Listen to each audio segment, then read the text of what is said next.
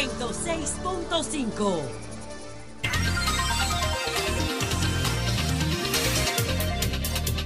Son las 6:58 minutos. Buenos días, dominicanos, dominicanas, ciudadanos, ciudadanos del mundo. Julio Martínez Pozo. Los comentarios de los temas más importantes en el programa de mayor influencia de la radio y la televisión nacionales.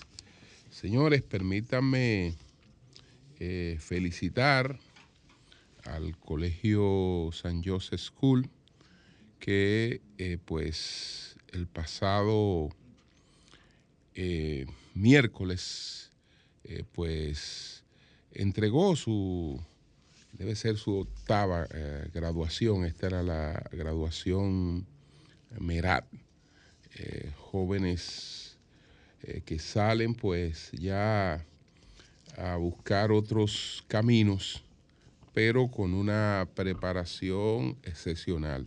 Todos, todos, estrellas, estrellas, eh, dominio pleno de dos, de dos y hasta de un tercer idioma, porque como tanto el español como el inglés eh, lo dominan de manera natural, muchos optan entonces por empezar un, un tercer idioma, tienen la mayoría de ellos ya eh, han cursado materias universitarias desde el bachillerato.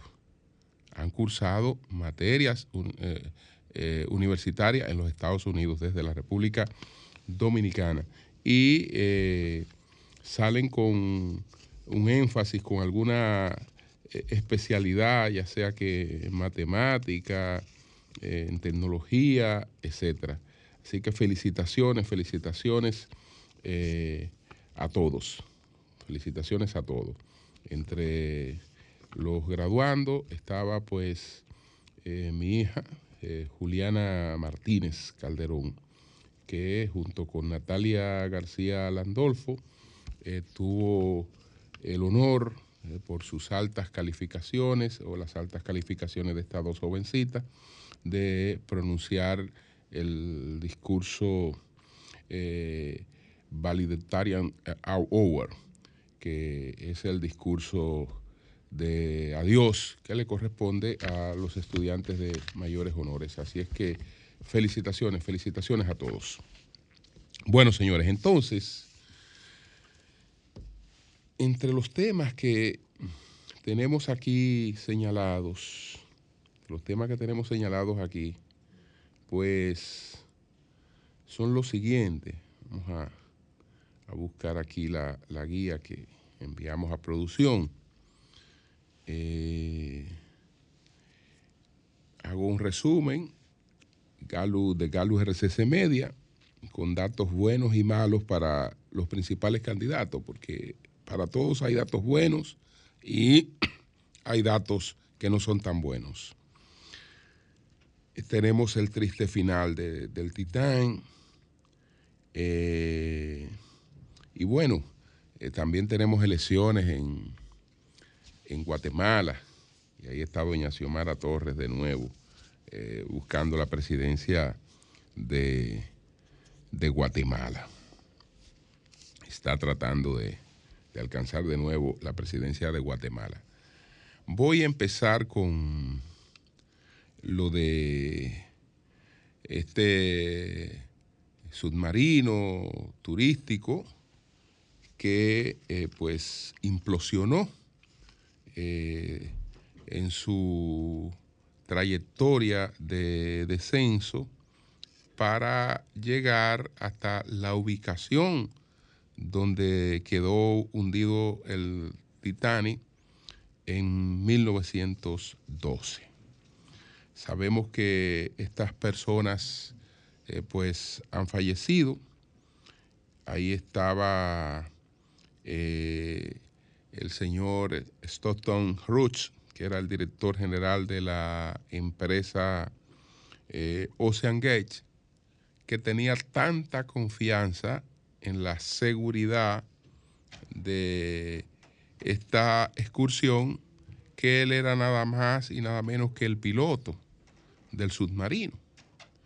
Y entonces él tenía como pasajero a un británico que responde al nombre, respondía al nombre de Hamish Harding, eh, que es una persona acostumbrada a este tipo de, excursiones.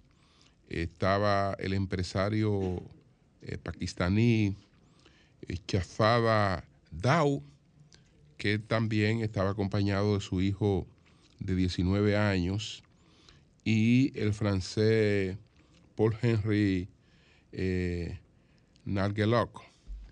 eh, que era una persona que había estado cuando menos en 37 ocasiones,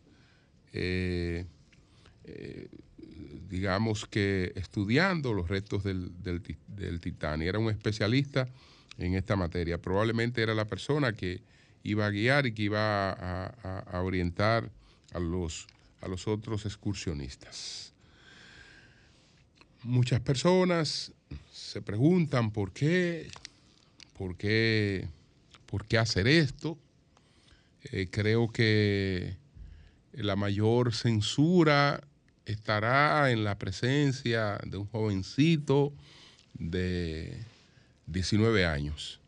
Pero desde luego que su padre, su padre no esperaba que entre los riesgos eh, estuviera una fatalidad como esta. Ellos sabían que algún riesgo había, pero no se esperaban esta, esta fatalidad. Tal vez se confiaron demasiado en el desarrollo de la tecnología y eh, en lo que las cosas dicen que será su, comportamiento eh, por todas las previsiones eh, que se hacen de la, de la tecnología pero hay variables, hay cosas que se, se presentan que pueden alterar el, curso de los, de los acontecimientos. En el mundo se mueve anualmente cerca de mil millones de personas que están haciendo turismo. Actualmente el 12%, cerca del 12% de esas personas, eh, pues lo está eh, emitiendo China, el, 12% de los, de los turistas.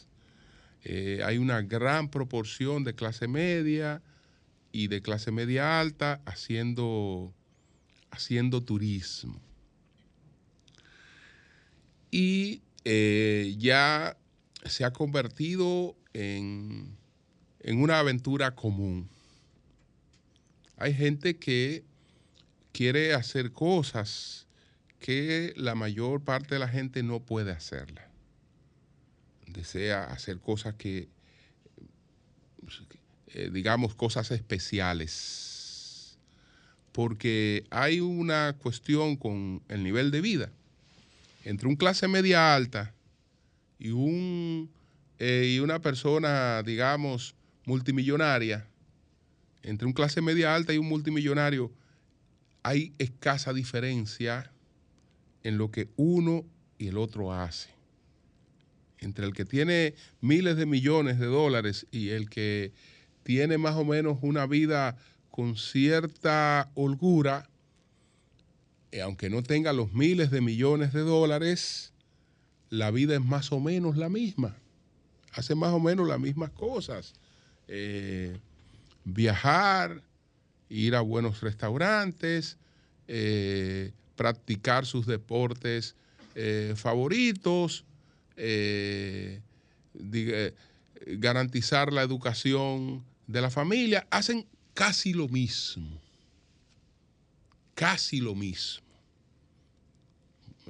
Un traguito, dos traguitos, etcétera, porque nosotros, por ejemplo, vemos ciertos niveles de consumo en la República Dominicana que no tienen que ver nada con el comportamiento de la clase media alta ni, ni, de la gente que realmente eh, tradicionalmente ha tenido dinero.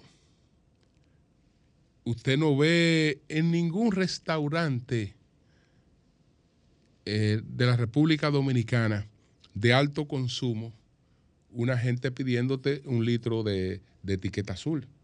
Si usted tiene que irse a, una discoteca para ver eso, en la Venezuela, etcétera, eh, o para ver eh, que le pongan una cubeta con bebidas carísimas, cuatro, cinco, seis bebidas carísimas, eso, eso, eso, eso usted no lo ve en ningún restaurante.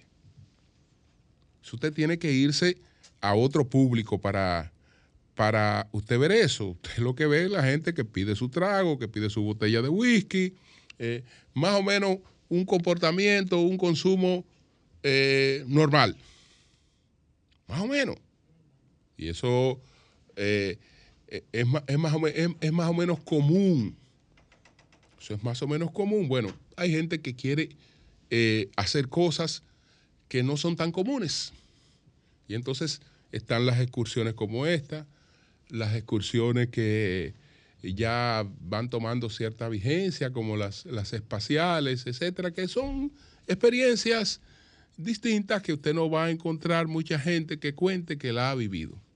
Porque que haya ido a cualquier sitio del mundo, que haya ido a Dubái, que haya ido aquí, que haya ido allí, usted se va a encontrar con muchas referencias de gente y no necesariamente gente que tiene todo el dinero del mundo, sino gente que tiene un sentido de la vida, que hay que disfrutarla, que hay que vivirla, que eh, hay que buscar referencias eh, de vida, recuerdos agradables que en definitivamente son, son importantes. Entonces, probablemente eso pasaba con estas personas. Ellos querían, eh, pues, experimentar vivencias especiales y lamentablemente se han encontrado con esta, con esta tragedia. ¿Por qué una tragedia como esta nos ocupa más atención que tragedias mayores? El naufragio, por ejemplo, al que se refería doña Consuelo ayer o antes de ayer, estamos hablando frente a las aguas eh, de Grecia, eh, de, de un naufragio. Habían una, más de 700 personas, eh, no se sabe cuánto, han muerto, habían cerca de 100 muertos comprobados, etcétera, otros fueron rescatados. y esta tragedia no tiene la atención que tiene la de este, este hecho que se confirmó ayer. Y no la tiene justamente por eso, porque el hecho de que la gente en busca de mejorar su vida, en busca de subsistencia, que migra desesperada de un lugar a otro, eh, es común que eh, se expongan a, todos los peligros. Eso es común. Ahora, eh, lo que nadie se explica, lo que nadie se explica es que se ponga en riesgo la vida cuando la vida aparentemente se la tiene, se la, tiene resuelta a todos los niveles. Entonces, eso ahí tiene un componente, tiene un componente realmente distinto. Lamentamos mucho, lamentamos mucho realmente ambas tragedias, tanto la de este, este naufragio, y ustedes saben por qué se produce ese naufragio. Europa, después que derribó sus fronteras internas y externalizó las externas, eh, pues resolvió no tener embarcaciones de rescate. Porque si la tiene, se expone a condenas, eh, porque hay la obligación de prestar auxilio a gente que esté en esta condición de naufragio. Ahora, como no tenemos embarcaciones, no estamos obligados a prestar auxilio.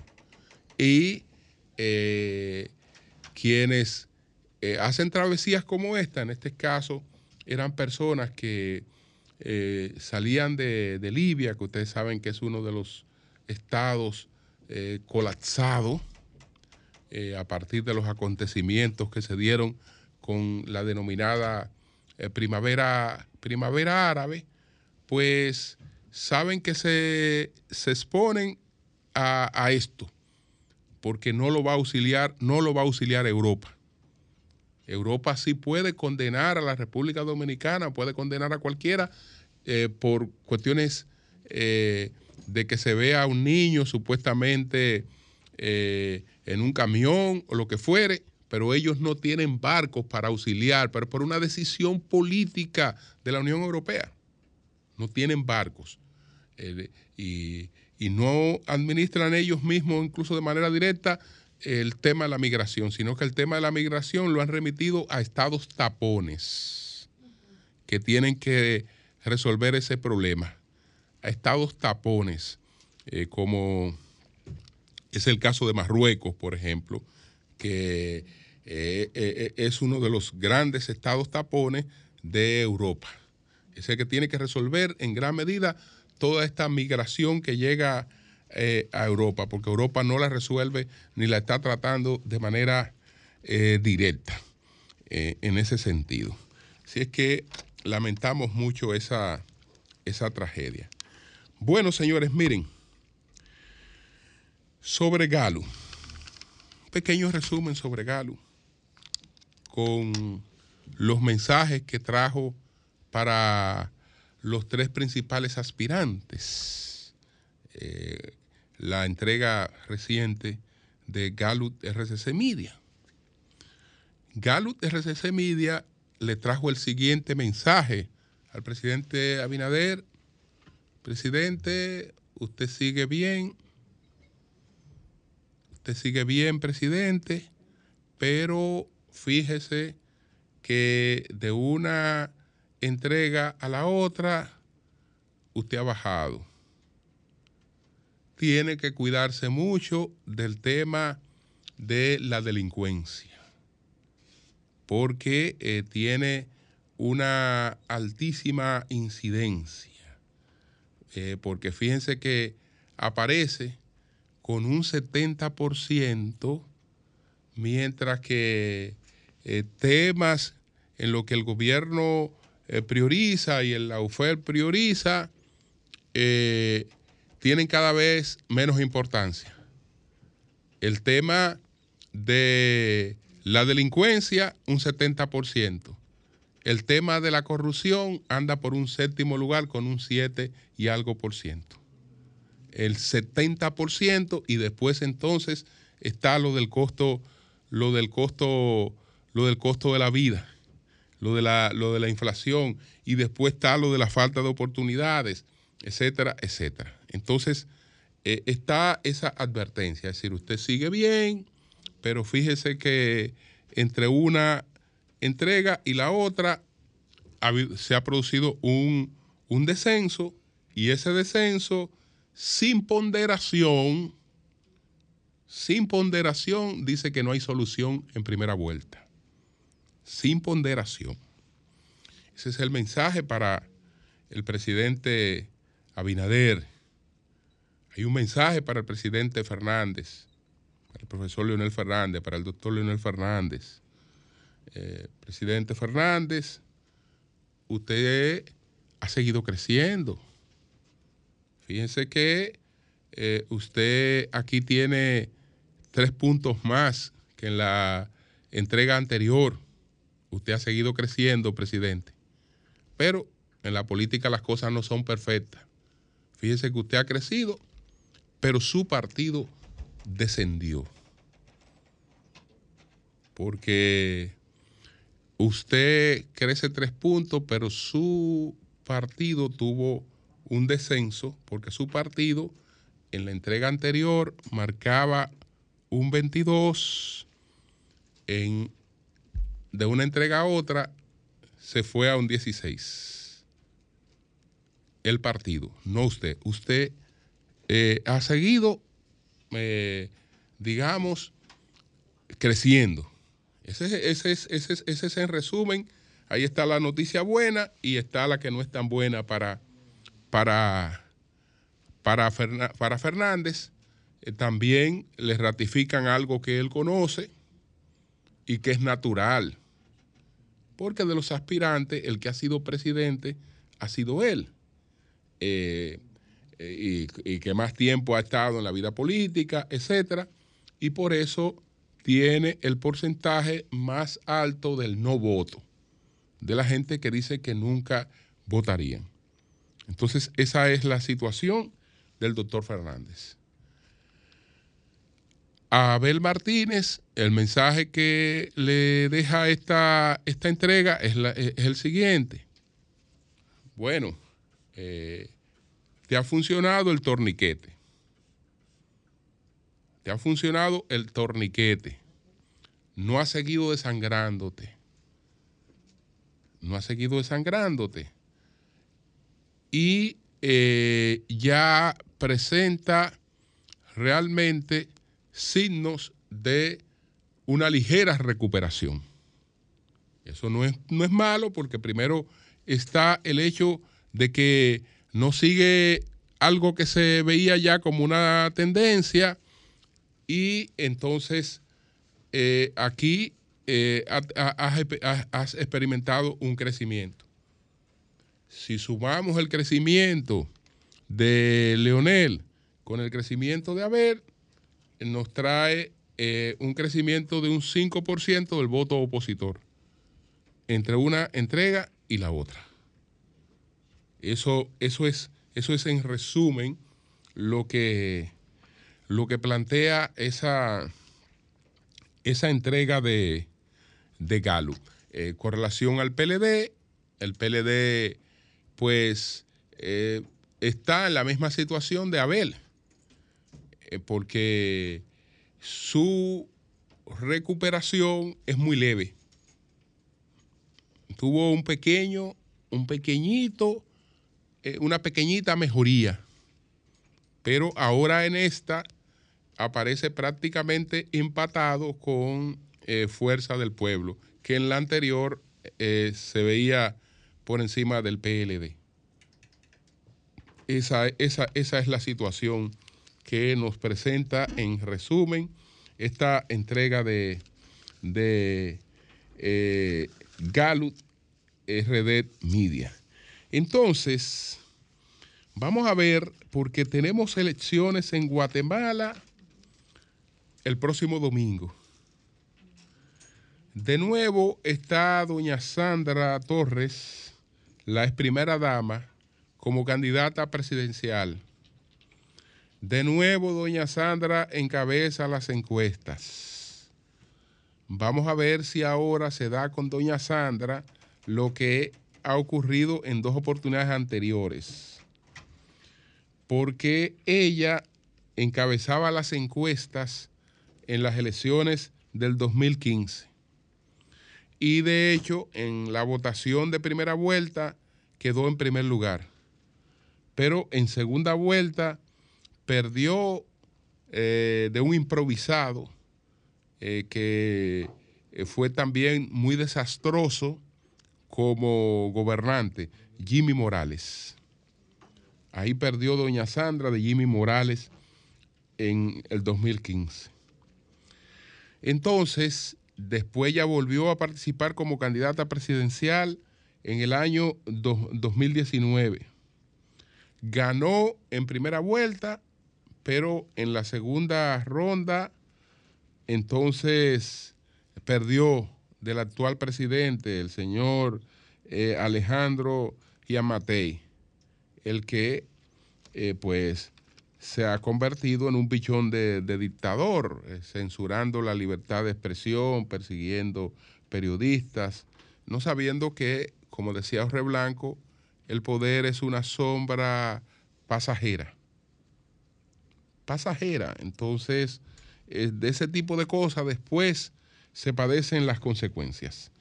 Entonces, ahora, para estas elecciones del domingo, tenemos a doña Sandra, eh, pues de nuevo, que está a la cabeza de la encuesta. Lamentablemente con un porcentaje de votación que no permite pronosticar nada, porque ella tiene, ella está a la cabeza de la encuesta, pero eh, quiere decir que ella sacaría un 21% de los votos un 21, entre un 21 y un 22% de los votos. Muy lejos del el umbral requerido para una primera vuelta. Eh, el candidato que le sigue a ella, ella tendría, hasta estos momentos está marcando la posibilidad de un 21.3. El candidato que le sigue a ella, que es eh, Edmond Mullet, anda por 13.41%, es decir, que puede sacar entre un 13, un 14, un 15, un 15%. Eh, hay una nieta de Efraín Ríos Mons, que está eh, cerca de un 10%. Está cerca de un 10%. Entonces, eh, no se sabe qué, qué ocurra.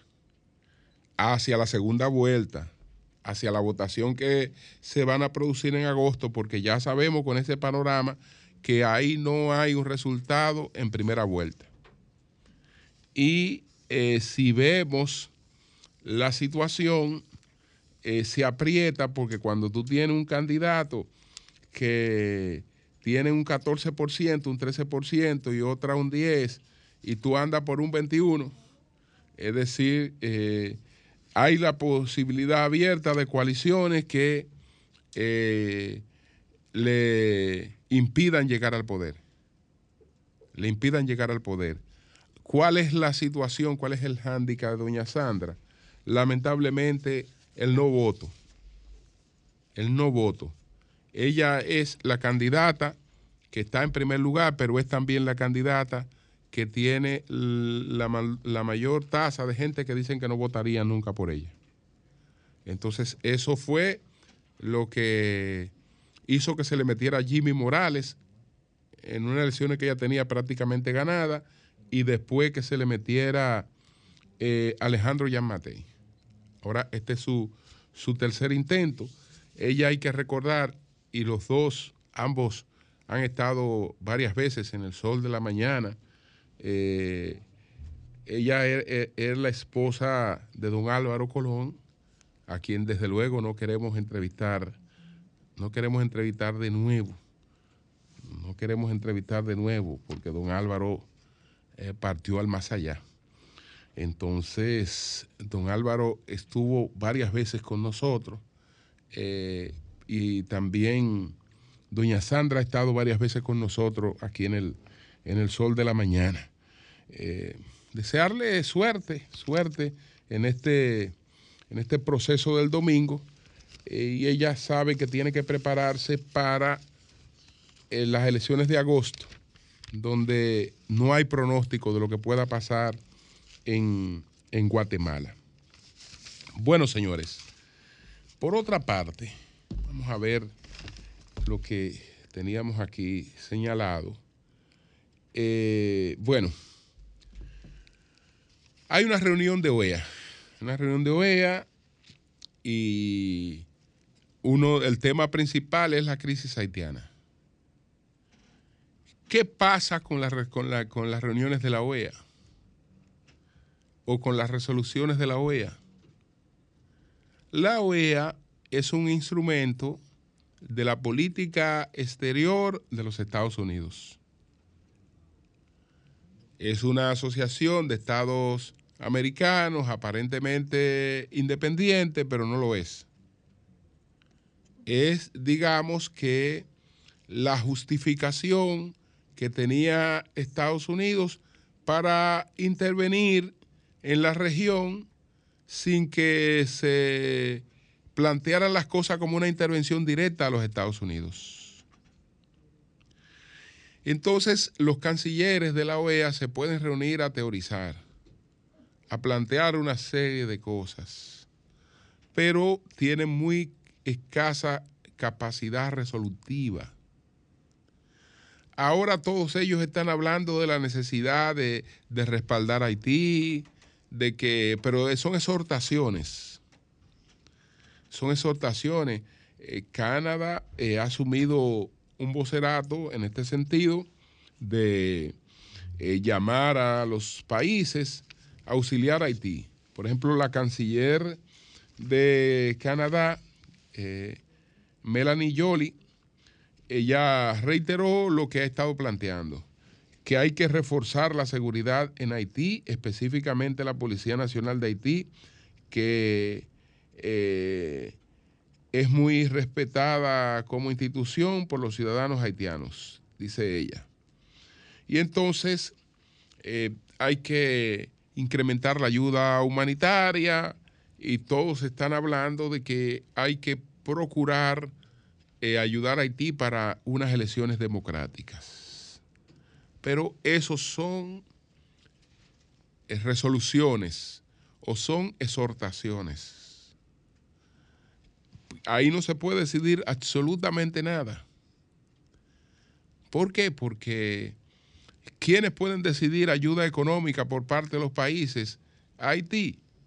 Bueno, eso lo pueden empujar los presidentes, pero tienen que eh, incluir eso en los presupuestos o, eh, en un presupuesto especial, eh, ir a los congresos para que eso se, concretice, porque ningún gobierno puede disponer de manera unilateral de, de, ayuda, a menos que no sean fondos que tengan los presidentes, pero su capacidad dispositiva es limitada es limitada.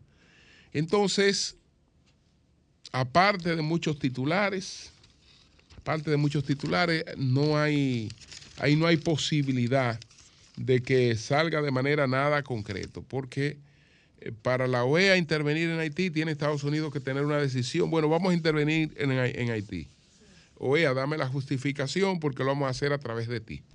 Entonces vamos a juntar un conjunto de países entre lo que en, ningún momento estaría la República Dominicana y vamos a hacer una intervención puntual en Haití. Ahí eh, los estados endosarían eso. Pero de lo contrario, esa es una reunión que ahí no hay ninguna posibilidad de que aporte ningún cambio. Si Estados Unidos no tiene una decisión con relación a Haití, la OEA no tendrá decisión con relación a Haití. Cambio y fuera.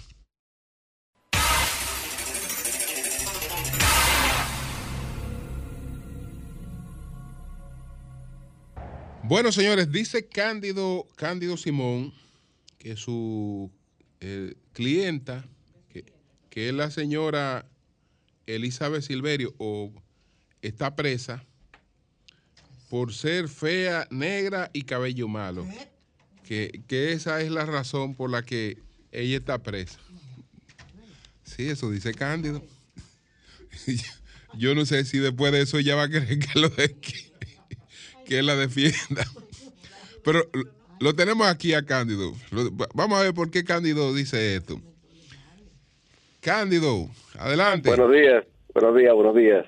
Eh, eh, Escucho. Sí, Cándido, eh, ¿por qué tú sustentas que no procede el apresamiento de, la señora Silverio?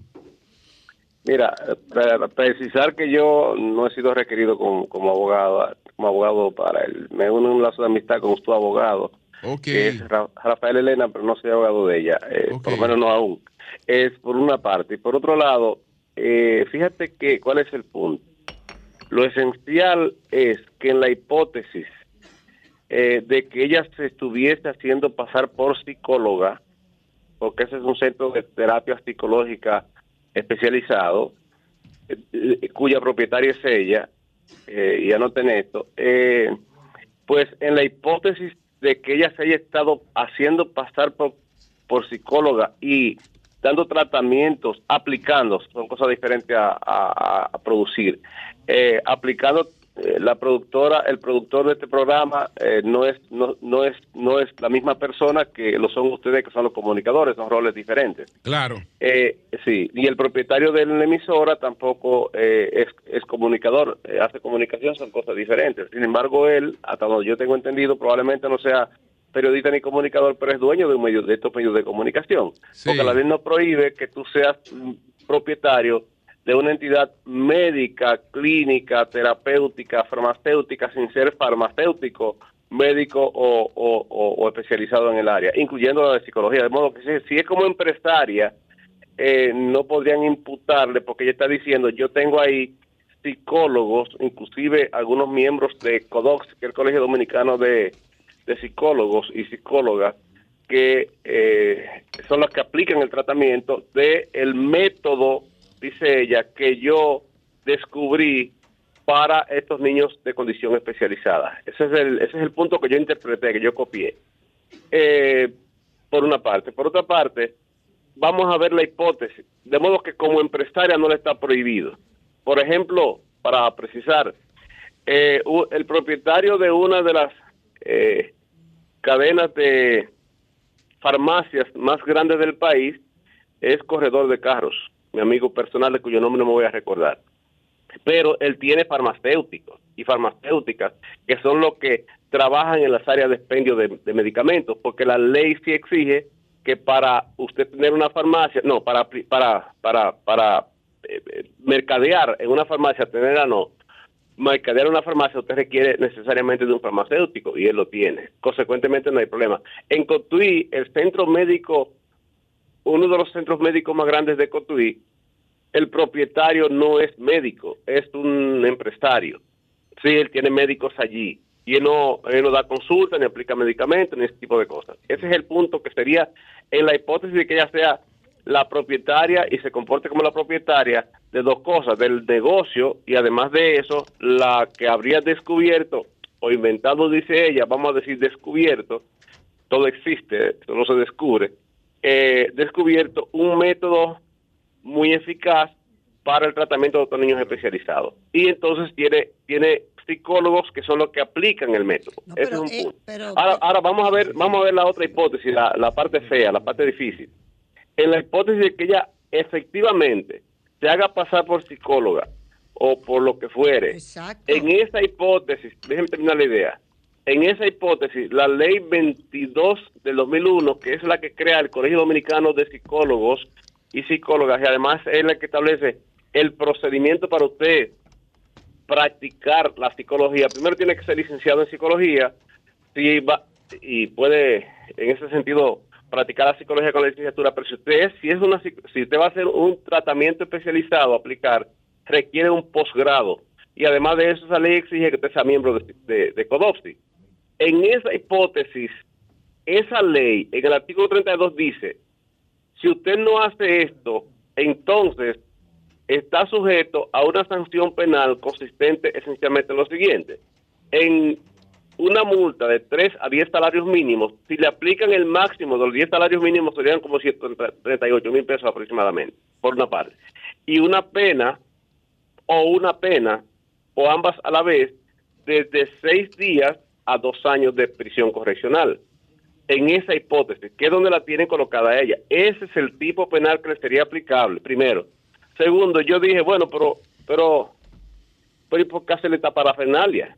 si esa señora además está saliendo al frente y dando una explicación, tratando de convencer eh, a, de su punto de vista, del suyo, de ella, y entonces, y además está en un lugar, eh, entonces hacen una parafernalia, van y la arrestan, convocan a la prensa, a Alou, convocaron a la prensa para que vayan a ver el allanamiento y el arresto. Me dijo una periodista que, que compareció ahí que la convocaron. Entonces, yo dije, ¿por qué? No tiene explicación. Digo, bueno, tiene que ser porque, porque es fea, eh, negra como yo. yo no soy feo. Y pelo malo, pero malo sí. Pero eso dijo dos condiciones de las cuales yo tengo. Sí. Ya. Porque no hay otra explicación. Técnicamente, que, que no esa señora no presenta eh, características de que se vaya a dar a la fuga porque lo hubiera hecho de primer momento. Ella es nacional de otro país.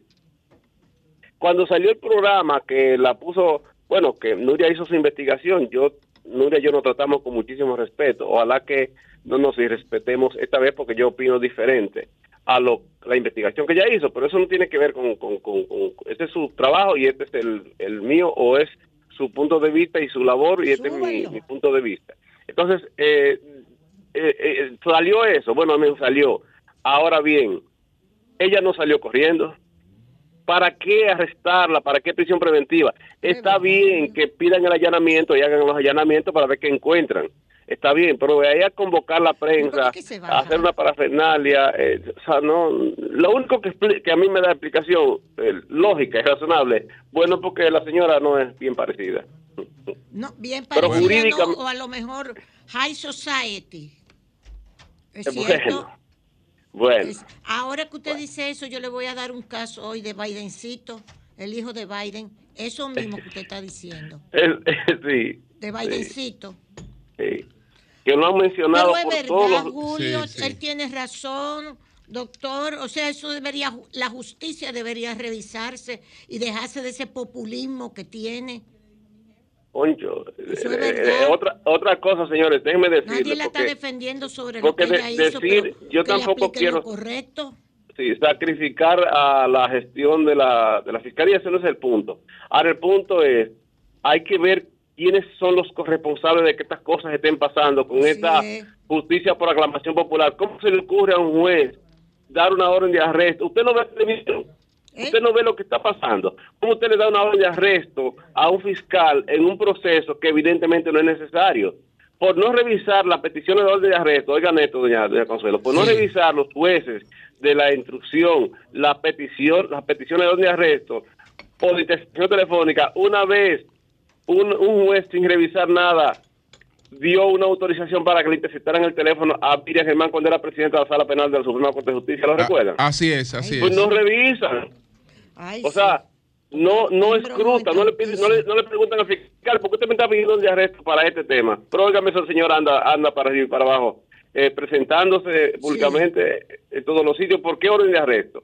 ¿Para qué? Oh, oiga, doña Consuelo, doña Consuelo, ¿es necesario? No. ¿Es necesaria la prisión preventiva? No, miren en esos casos de imputación de corrupción. Lo llevaron a la cárcel, lo arrestaron, lo allanaron, lo publicaron, lo llevaron a todos a la cárcel y han salido, no se han fugado. Oh, oh. Bueno. ¿Cuál es el tema? Pues gracias, gracias, gracias, gracias, Cándido. Sí, sí, sí, sí, claro, claro. Muchas gracias. gracias a usted. Julio, Julio, Sí. Eh, eh, dormamos con ropa, tú y yo. Eh. Ay, Dios mío. gracias, Cándido, gracias. Gracias, gracias. Es independiente. Gracias.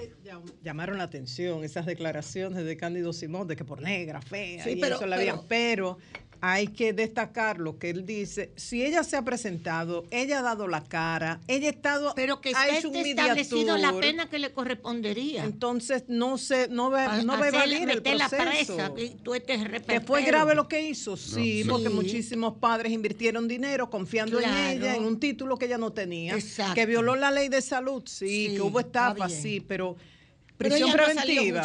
No y la misma Jenny Berenice, yo recuerdo estando en Santiago, esa, esas prácticas de ella, esa, eh, esas enseñanzas, cada vez que respondía a los periodistas, la prisión es el último recurso, es la ella lo aplica ahora.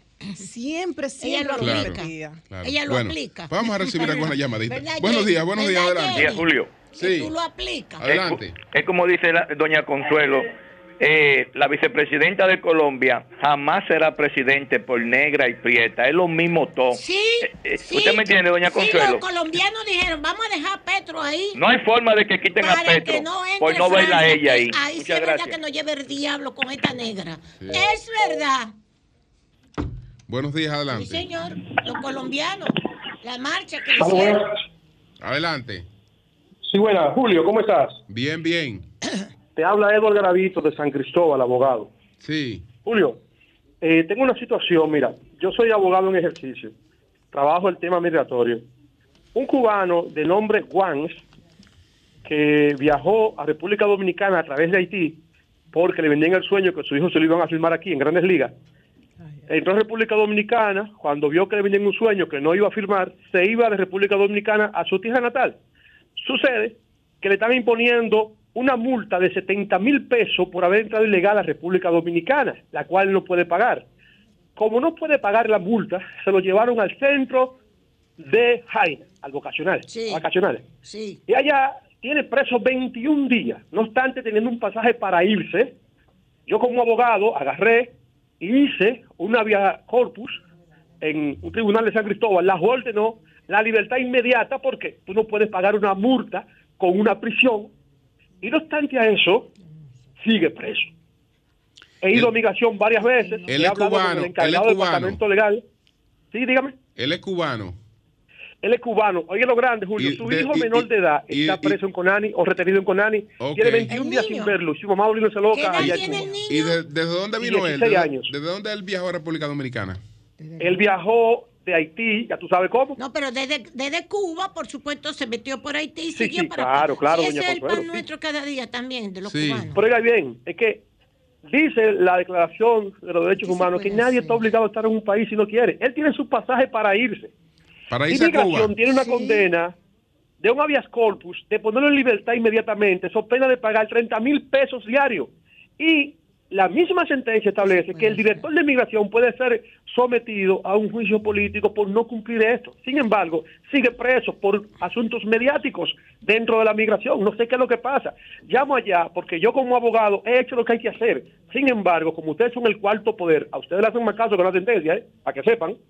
Estoy llamando a ese prestigioso programa para que nos ayude en esa situación. Tenemos una madre desesperada en Cuba, un niño preso en Conani y un, hombre preso en Cuba no te puede ayudar. ¿Y qué dice, y qué dice migración? ¿Qué es lo que qué dice migración realmente? Oh, migración, que está en el procedimiento, no hay nadie que hable conmigo, eh, todo tiene que aprobarlo el director, porque el director tiene una hegemonía que los departamentos no funcionan. Es una situación difícil. Doctor, y la embajada de Cuba, a pesar de que él entró y la embajada de Cuba no puede hacer nada.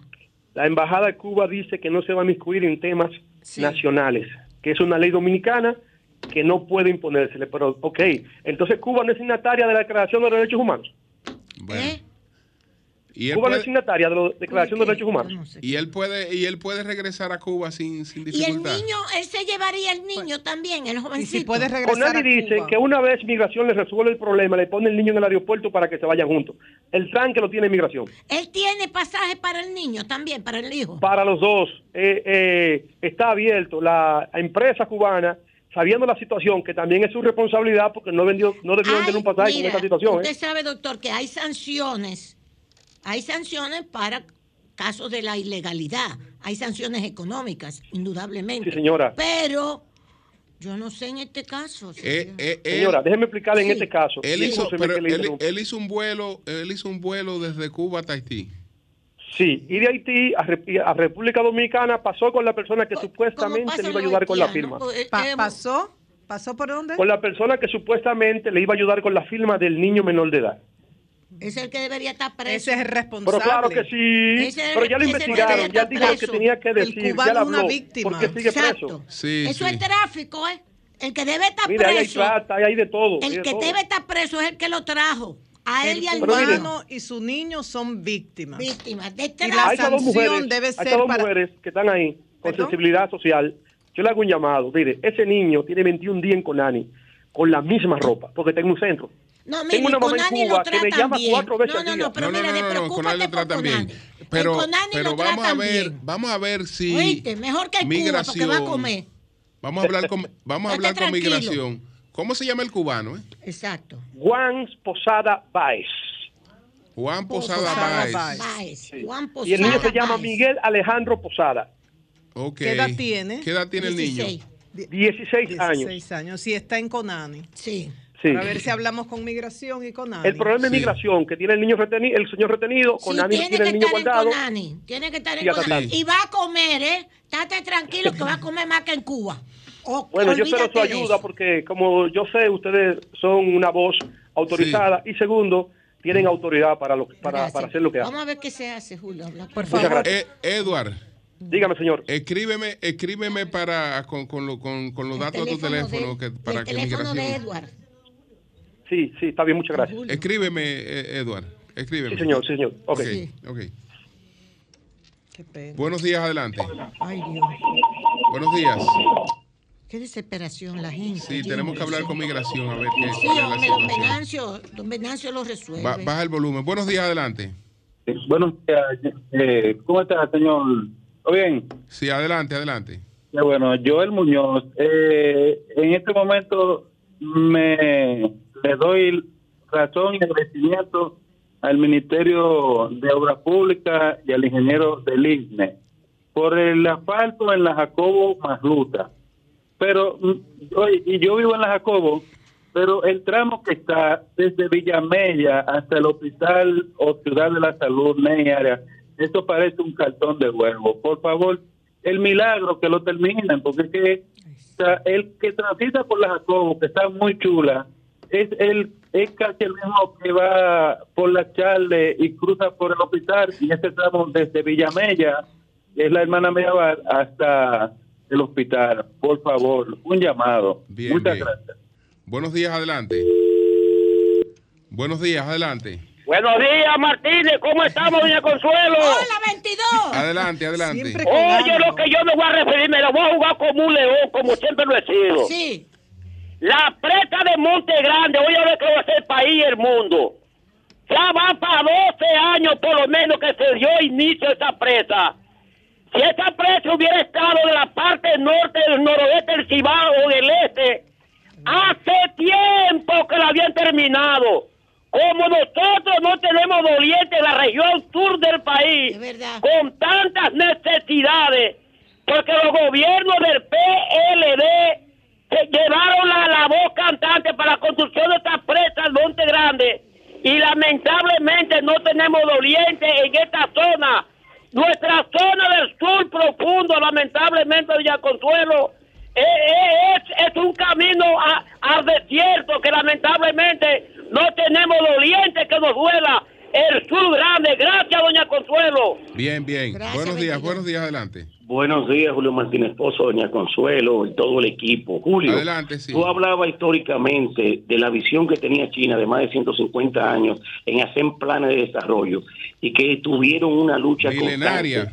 milenaria. Nosotros estamos proponiendo, Julio, y tú sabes que este país necesita un gran plan de desarrollo en todos los municipios, en todas las alcaldías y también en el país los presidentes han venido dando los pasos concretos, la democracia y todo, pero se, se necesita, Julio, un gran plan de educación ciudadana. Doña Consuelo, que fue regidora, sabe que aquí la gente saca la basura a la hora que quiera. Aquí la gente hace lo que quiera en el Distrito Nacional. aquí la seguridad, la educación, Julio, tiene que venir. Y nosotros estamos proponiendo, Julio, y ya para terminar, un proyecto de pacto comunitario para entonces disminuir la delincuencia, apoyar la educación ciudadana y trabajar en conjunto para tener el control del territorio. Y juntos lo podemos lograr con un gran plan estratégico de desarrollo. Gracias, Julio. Bien, buenos días, adelante. Sí, buenos días, Julio. Adelante. Con el caso de Elizabeth, yo creo que sí que se, se exageró, porque ella requiere una... Bien, ella requiere para mí una evaluación porque esa muchacha desde el principio, yo que la, observé, me di cuenta que ella se creía una película y fue por todos los medios tratando de convencer y cada vez que iba ella se hundía un poquito más. Ella se creyó que ella podía convencer a los otros de todo lo que ya no era, la pobre. Entonces ahí hay un problema. Eh, en relación también quería decir eh, de lo que decía María Elena el otro día, de que hay que hacer un llamado de atención a la niñez. A mí me dolió mucho la muerte de ese niño de, de la escuela Panamá. Veinte días estuvo grave por una golpiza que le dieron los niños. Yo digo, en esa escuela, porque, ok, todo dicen los policías escolares, pero las escuelas también. Yo fui orientadora escolar por más de 20 años. Entonces, en las escuelas, los maestros tienen que vigilar los, los recreos. Ese niño estaba siendo objeto de abuso, de, acoso. Nadie se dio cuenta de que le quitaban la merienda todos los días. Ese día que lo mataron fue porque él no se la dejó quitar. Entonces, yo como orientadora iba a todos los cursos a hablar sobre el bullying. Cuando un niño eh, o les decía a ellos, cuando ustedes se sientan que alguien los está acosando, diríjanse inmediatamente al a la unidad de orientación. Para, porque hay que prevenir, no lamentarnos después que pasan las cosas. Bueno, pues gracias. Cambio y fuera.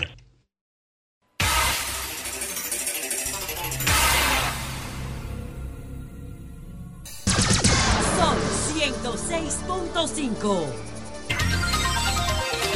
Ocho, dos minutos. Buenos días, doña Consuelo. Adelante. Muchas gracias. buenos días, Mari. Buenos días, don Julio. Buenos días, chicos y chicas. Eh, si son tan amables, o el, si es tan amable, el señor del CEA, que tiene el problema en el SEA con la cuestión, ya tú tienes el teléfono de él. Por favor, llámanos y da tu teléfono que te vamos a hacer una diligencia. Al señor que tiene el problema de que no le han pagado en el SEA, después que lo desvincularon, que nos llama, nos ha llamado, llámanos que te vamos a hacer una diligencia. ¿Ok? Ok. Y muchas gracias a la persona que está en eso. Vamos a ver cómo sale. Bien, señores, don Julio hablaba sobre las elecciones en Guatemala, son este domingo. 22 candidaturas inscritas para presidente o presidenta, presidente, pero bueno, y vicepresidente. 22 partidos han inscrito, inscrito candidaturas para la presidencia y la vicepresidencia. Demasiadas, demasiadas candidaturas, pero bueno. Guatemala, muy complicada Guatemala.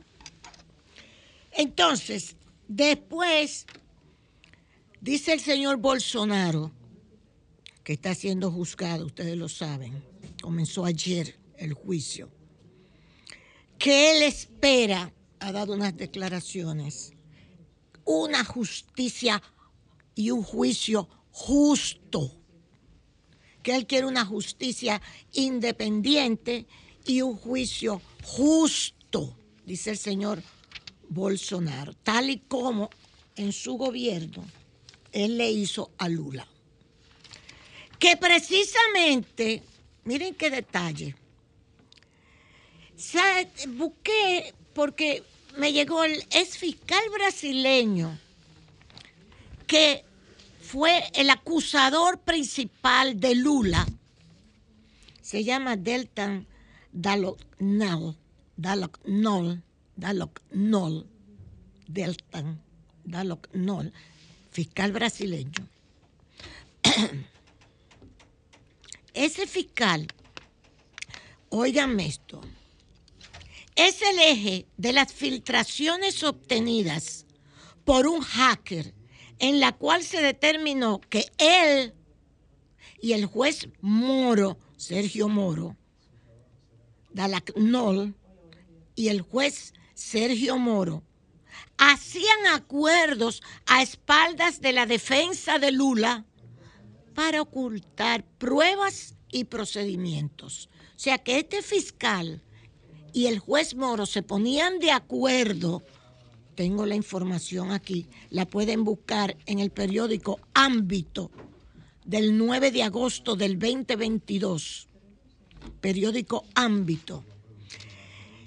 Es el jefe, este fiscal, del eje de las filtraciones obtenidas por un hacker, en la cual se determinó que el fiscal no y el juez Moro se ponían de acuerdo a espaldas de la defensa de Lula para ocultarle pruebas y procedimientos. Eso está pasando aquí ahora mismo. Hay uno de los acusados, Pedro, buenos días. Buenos días, Hay uno de los acusados, creo que fue el caso de Adam Cáceres, que le ocultaron meses y meses y meses una nueva acusación que tenía que no se la comunicaron a, a los abogados y, así ha estado siendo manejado todo esta justicia independiente. Pues mire, estas filtraciones obtenidas por la Policía Federal se encuentran en un proceso que fue clave para la anulación de las condenas de Lula, quien pasó 580 días preso por orden de Moro en base a la acusación del fiscal Dalok Nol en la sede de la Policía Federal de Curitiba, estado de Paraná. Acusaciones que luego fueron anuladas por el Supremo Tribunal de Justicia. Dice Daloknol que él va a apelar la sentencia, pero lo que sucede y viene a ser que es que este fiscal está siendo acusado no es solamente de este contubernio con Sergio Moro, el juez, sino que él mismo, él mismo, dejó el cargo de fiscal de la República cuando estaba siendo investigado en 15 procesos administrativos. Además, ya había sido condenado por gastos irregulares con dietas y viajes de otros integrantes de la operación Lavallato. Para los jueces, no intentó burlar la ley que impide que condenados se presenten a las elecciones y se postuló como diputado para escapar de las eventuales condenas que podían llegar en un futuro. El fiscal puede recurrir la decisión, pero de momento tiene efecto inmediato y no podrá volver a la Cámara de Diputados. O sea, un tramposo acusado de delitos administrativos, acusado de, lo, de, contubernio con el juez Sergio Moro, que a la vez está siendo acusado y esa es la justicia de Lavallato en Brasil, la justicia que condenó a Lula. Cualquier parecido con alguna justicia en el Caribe no es pura coincidencia. Ok. Ese es el Lavallato. Señores, la cuestión del submarino, ustedes saben que ya se ha dicho que fue una implosión yo tuve que buscar lo que era la implosión. Y lo que sucede con la implosión es que estalló de adentro hacia afuera. Una explosión es de afuera hacia adentro. La implosión fue de adentro del submarino hacia afuera y se despedazó. Por eso no van a encontrar a nadie. No va a haber cadáveres hasta ahora, porque fue una implosión. Todo esto ha estado siendo narrado. Se ha, dicho que es la maldición del Titanic. Ya está sacando otra vez la película del Titanic. Ya están haciendo un documental sobre este submarino, submarino Titán. Ya hasta el que es el director de la película del Titanic le han hecho entrevistas a James Cameron y, y él dice, es que hay cosas que se me parecen ahora, que, están también en el Titanic, y eran las advertencias que le habían hecho tanto a la embarcación Titanic de que no se metiera por esa ruta que había muchos peligros, principalmente con deshielos y con hielos, con aquello que fue con lo que chocó el Titanic, que lo chocó.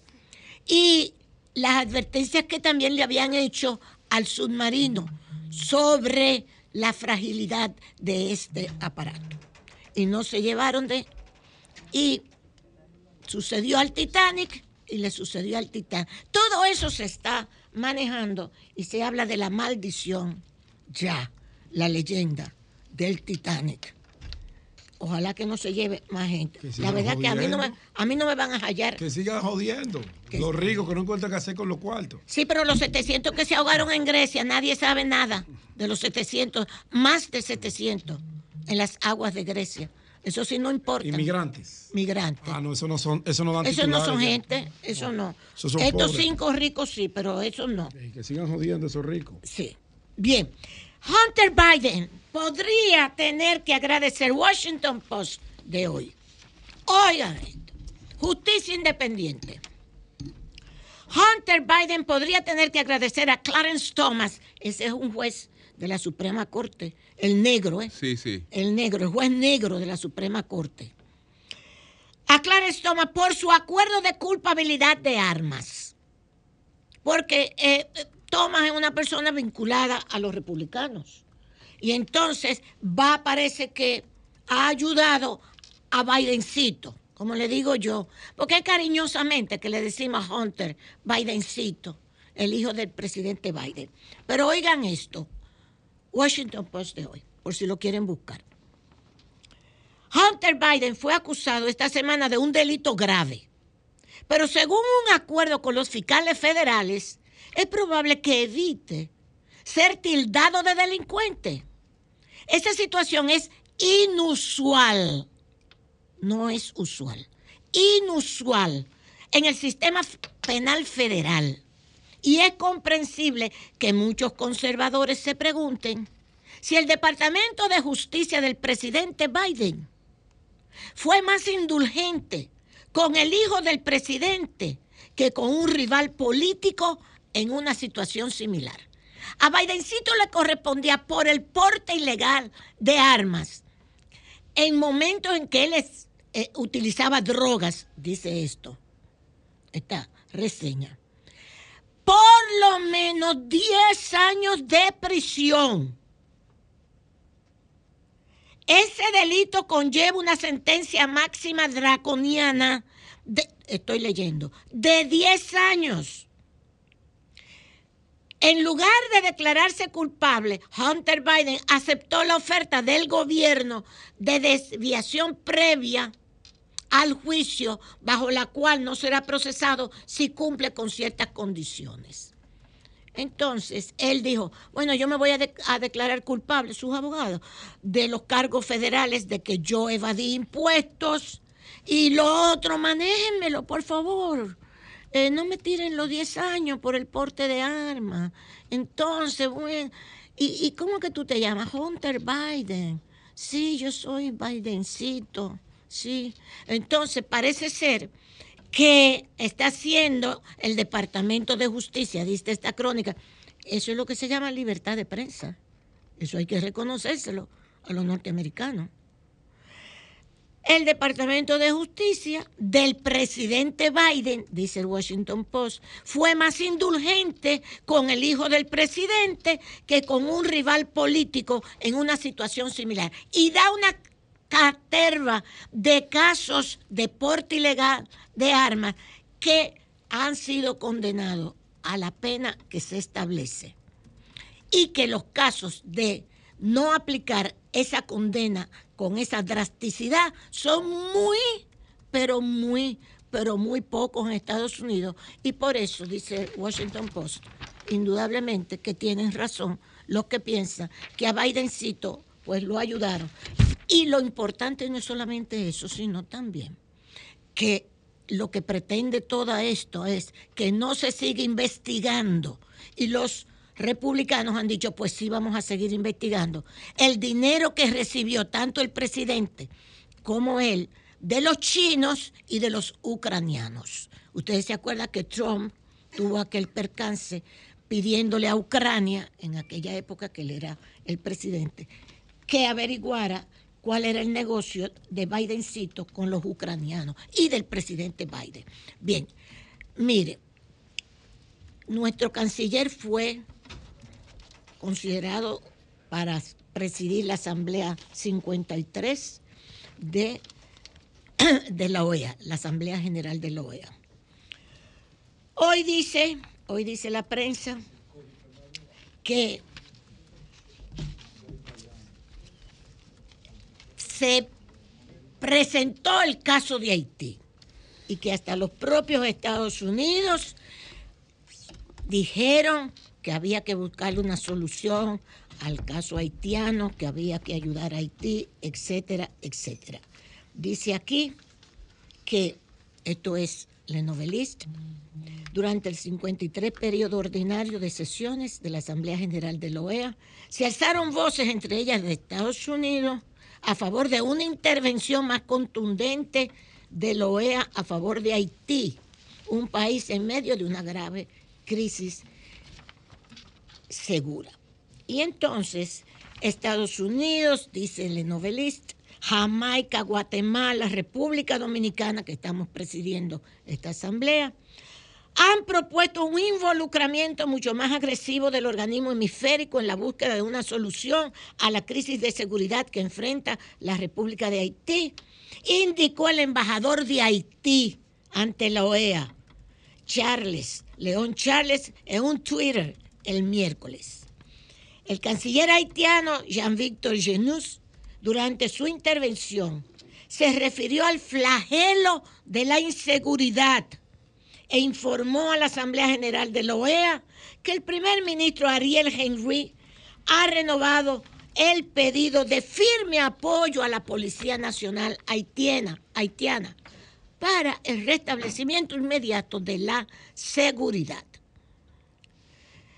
En todo el territorio, una seguridad para todo el territorio y facilitar la celebración de elecciones en condiciones aceptables. Bien, yo creo, como dice Julio, que muchas veces esto se queda solamente en la declaración. Esto está, mire, yo lo que quiero que usted entienda esto. Mire, esto está primerísima del Lenovelista. Esta reunión de la Asamblea y lo que ahí se planteó. Inmediatamente usted encuentra entonces, en segundo lugar, este otro artículo en el mismo periódico de hoy. ¿Podemos tener elecciones creíbles en el 2024?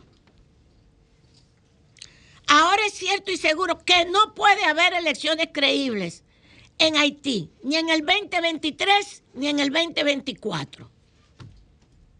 O sea, no terminan de plantearse que hay que hacer las elecciones.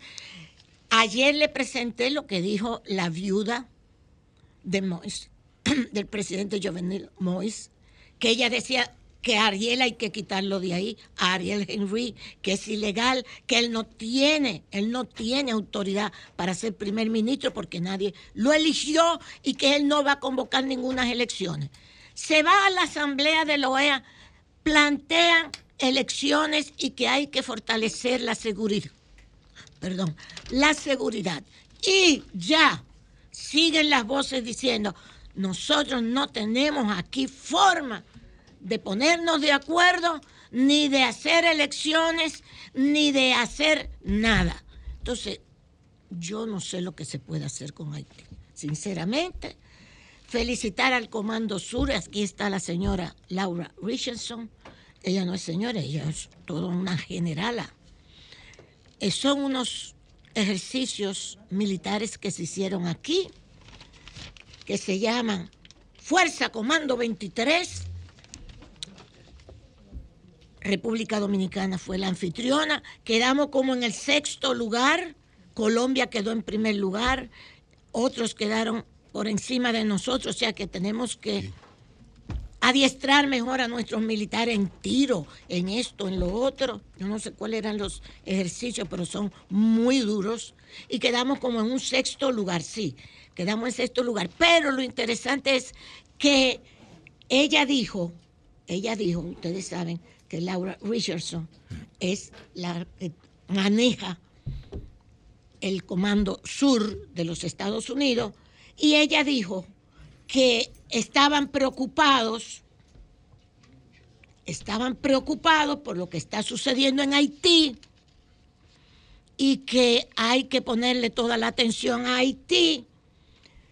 Lo dijo frente al presidente Luis Abinader, a la primera dama dominicana que también estaba en esta actividad y frente al, al ministro de las Fuerzas Armadas también que participó en la misma actividad. Gracias, Julio.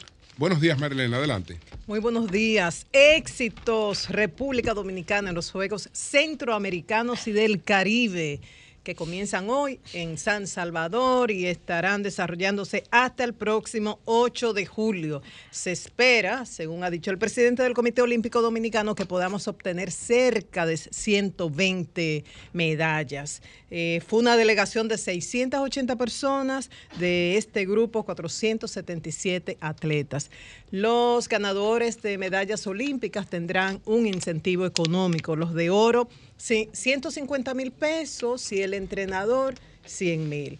Los ganadores de medalla de plata 100 mil pesos y el entrenador 75 mil y los ganadores de medalla de bronce 75 mil y su entrenador 50 mil una medalla casi segura, casi garantizada, la de Marilady Paulino en 400 metros. De hecho, ella ayer subió un mensaje muy motivador diciendo que el éxito no se obtenía de la noche a la mañana, que ella había trabajado muy duro desde el 2016 hasta la fecha para obtener los logros que hoy puede exhibir. Y entre las claves para el éxito, según Mary Lady. Ella citó disciplina, constancia, perseverancia, humildad, fe, resiliencia, trabajo, trabajo duro. Es la edición número 24 de estos Juegos y creo que hoy vale felicitar a ese grupo de empresas que a través de Creso, creando Juegos Olímpicos, invierte a nivel de deporte, a nivel de formación académica en los atletas dominicanos de alto rendimiento. Ellos no solamente garantizan los recursos, hay una inversión segura del Estado, pero a veces ese dinero no llega a tiempo por una serie de trámites. Entonces, este grupo de empresas que invierte a través de Creso garantiza ese flujo de dinero que el dinero del pasaje esté a tiempo, el dinero para la preparación, pero además la preparación académica, que cuando termine la vida útil del atleta tenga una profesión de la cual vivir. Pero no solamente eso, también la inserción laboral un atleta que se ha dedicado durante muchos años a la actividad deportiva, ¿qué experiencia laboral puede mostrar para conseguir un trabajo por primera vez? A este grupo de empresas les permite a estos atletas, cuando ya van a trabajar, hacer la pasantía y toman en cuenta una serie de cualidades que ya tienen garantizadas por su trayectoria a nivel deportivo. Uno puede citar solamente disciplina, eh, la capacidad para vencer obstáculos, la capacidad para trabajar en equipo. Y estuve conversando recientemente con Manuel Luna, director de Creso, con Luisín Mejía, miembro del Comité Olímpico Internacional, y Gabriel Mercedes, un medallista olímpico de, de taekwondo y además inmortal del deporte dominicano. Y recordaba Manuel Luna esa sincronicidad que se dio y que permitió la creación de Creso. Decía él que en el 2008, después de los Juegos de Beijing, eh, don Felipe Vicini estaba en un avión y estaba leyendo un artículo de The Economist. ¿Y qué citaba ese articulista? Ese articulista decía que el país ganador, pese a que nosotros ocupamos el, lugar número 45 entre todos los países participantes en esos Olímpicos, que el país ganador de esos Olímpicos del 2008 en Beijing había sido República Dominicana. ¿Y por qué? Él creó una fórmula tomando en cuenta la población, el Producto Interno Bruto, renta per cápita, entre otras variables y por esa sincronicidad divina, en el avión también estaba Luisín Mejía. Y cuenta Manuel que don Felipe se levantó del asiento y fue, se presentó ante Luisín. Luisín le dijo, claro que yo lo conozco. Y le dijo, mira Luisín, esto no puede ser algo efímero, esto no puede ser un hecho aislado. Nosotros tenemos que garantizar que esto sea permanente y que vaya creciendo. Y así surge Creso. En principio lo hicieron como un experimento con cinco disciplinas y 24 atletas. Funcionó, entonces llamaron a otras empresas. Actualmente están invirtiendo en Creso cerca de 12 empresas que lo hacen de sus recursos. Esto no se deduce de impuestos, esto no entra en la categoría de incentivo. Y nos decía Gabriel Mercedes que hasta el 2008 el país tenía seis medallas olímpicas. A partir de esa fecha y con la participación de Creso ya podemos hablar de 12 medallas olímpicas, cerca de 500 medallas en términos generales y 35 graduados, o sea, atletas que ya tienen una carrera a nivel académico. Así que felicidades a todas estas empresas que hacen realidad este sueño olímpico y éxitos a la delegación dominicana. Por otro lado, y también en el ámbito deportivo, ayer murió el jugador de baloncesto Oscar Cabrera, de 28 años. Él es sobrino de Hugo Cabrera, inmortal del deporte dominicano también. Es un jugador que se había destacado tanto en el país como en España.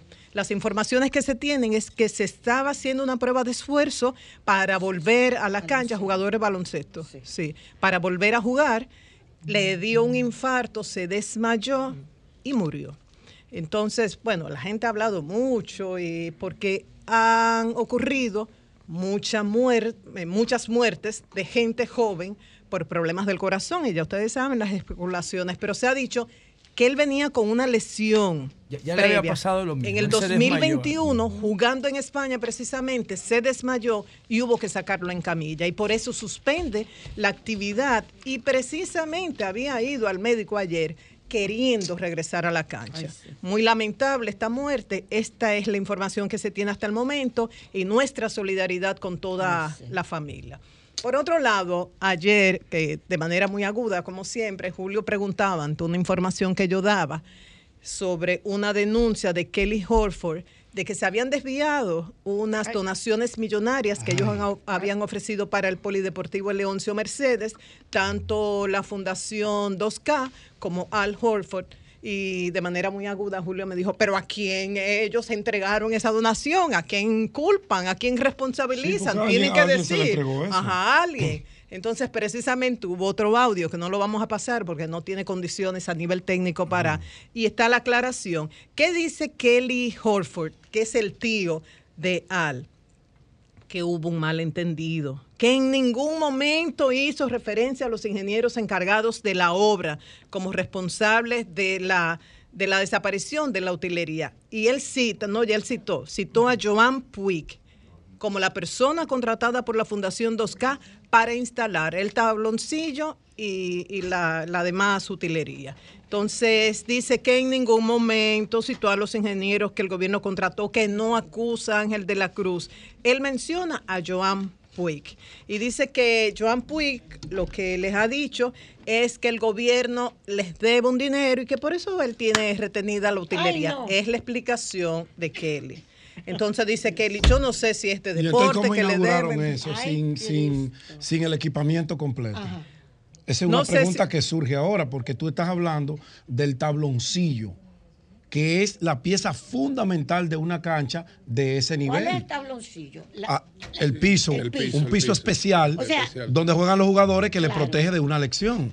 No es lo mismo jugar en un concreto que en un tabloncillo que tiene todas las condiciones técnicas para que el, el, cuerpo del jugador amortigüe y no se lesione. Claro. Pero tú estás hablando de las pizarras electrónicas. Relojes digitales. De los relojes digitales.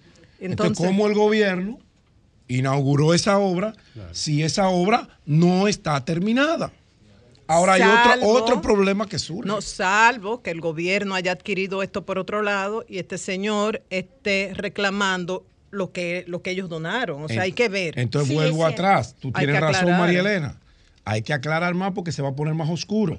Se supone que si la fundación mandó a construir ese tabloncillo, porque eso se construye a la medida del espacio donde se va a colocar. Aunque las medallas, aunque las canchas tienen una medida estándar, pero algún tipo de, de ejercicio previo se hace para no cometer errores. Se coordinó con el Ministerio de Deportes, porque tú no donas a la ligera. Tú tienes que coordinar la donación con el órgano oficial que está responsable de la construcción de una obra, sea un hospital, sea una cancha o lo que sea. Y basado en esas condiciones técnicas, en el plano de la obra, te aceptan la donación, se firma un documento, no es que tú se lo vas a dar al ingeniero o a un técnico va a instalar eso ahí que a mí se me ocurrió.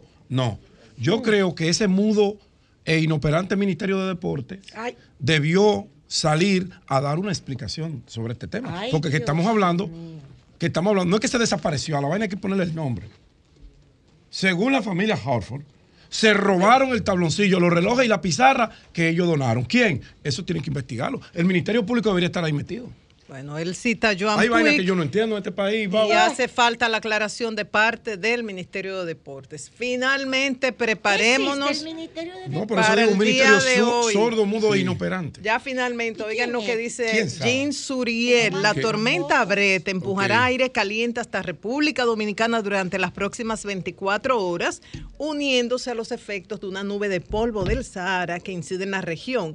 La sensación térmica será muy elevada este viernes en gran parte del país. Si hemos tenido temperaturas de 32, 33, sensación térmica no va a caer ni una ni nada. Ah, y hoy va a aumentar. Y por Brett se ha pronosticado lluvias durante ah, el fin de semana, no nos va a afectar directamente, como bien explicó la ingeniera Gloria Ceballos en el día de ayer, pero sí se espera vientos, lluvias, no solamente en el litoral sur, sino en otras áreas del país, y oleaje irregular. Por eso la recomendación es mantenerse atentos a los boletines de una meta en torno a Brett. Cambio fuera.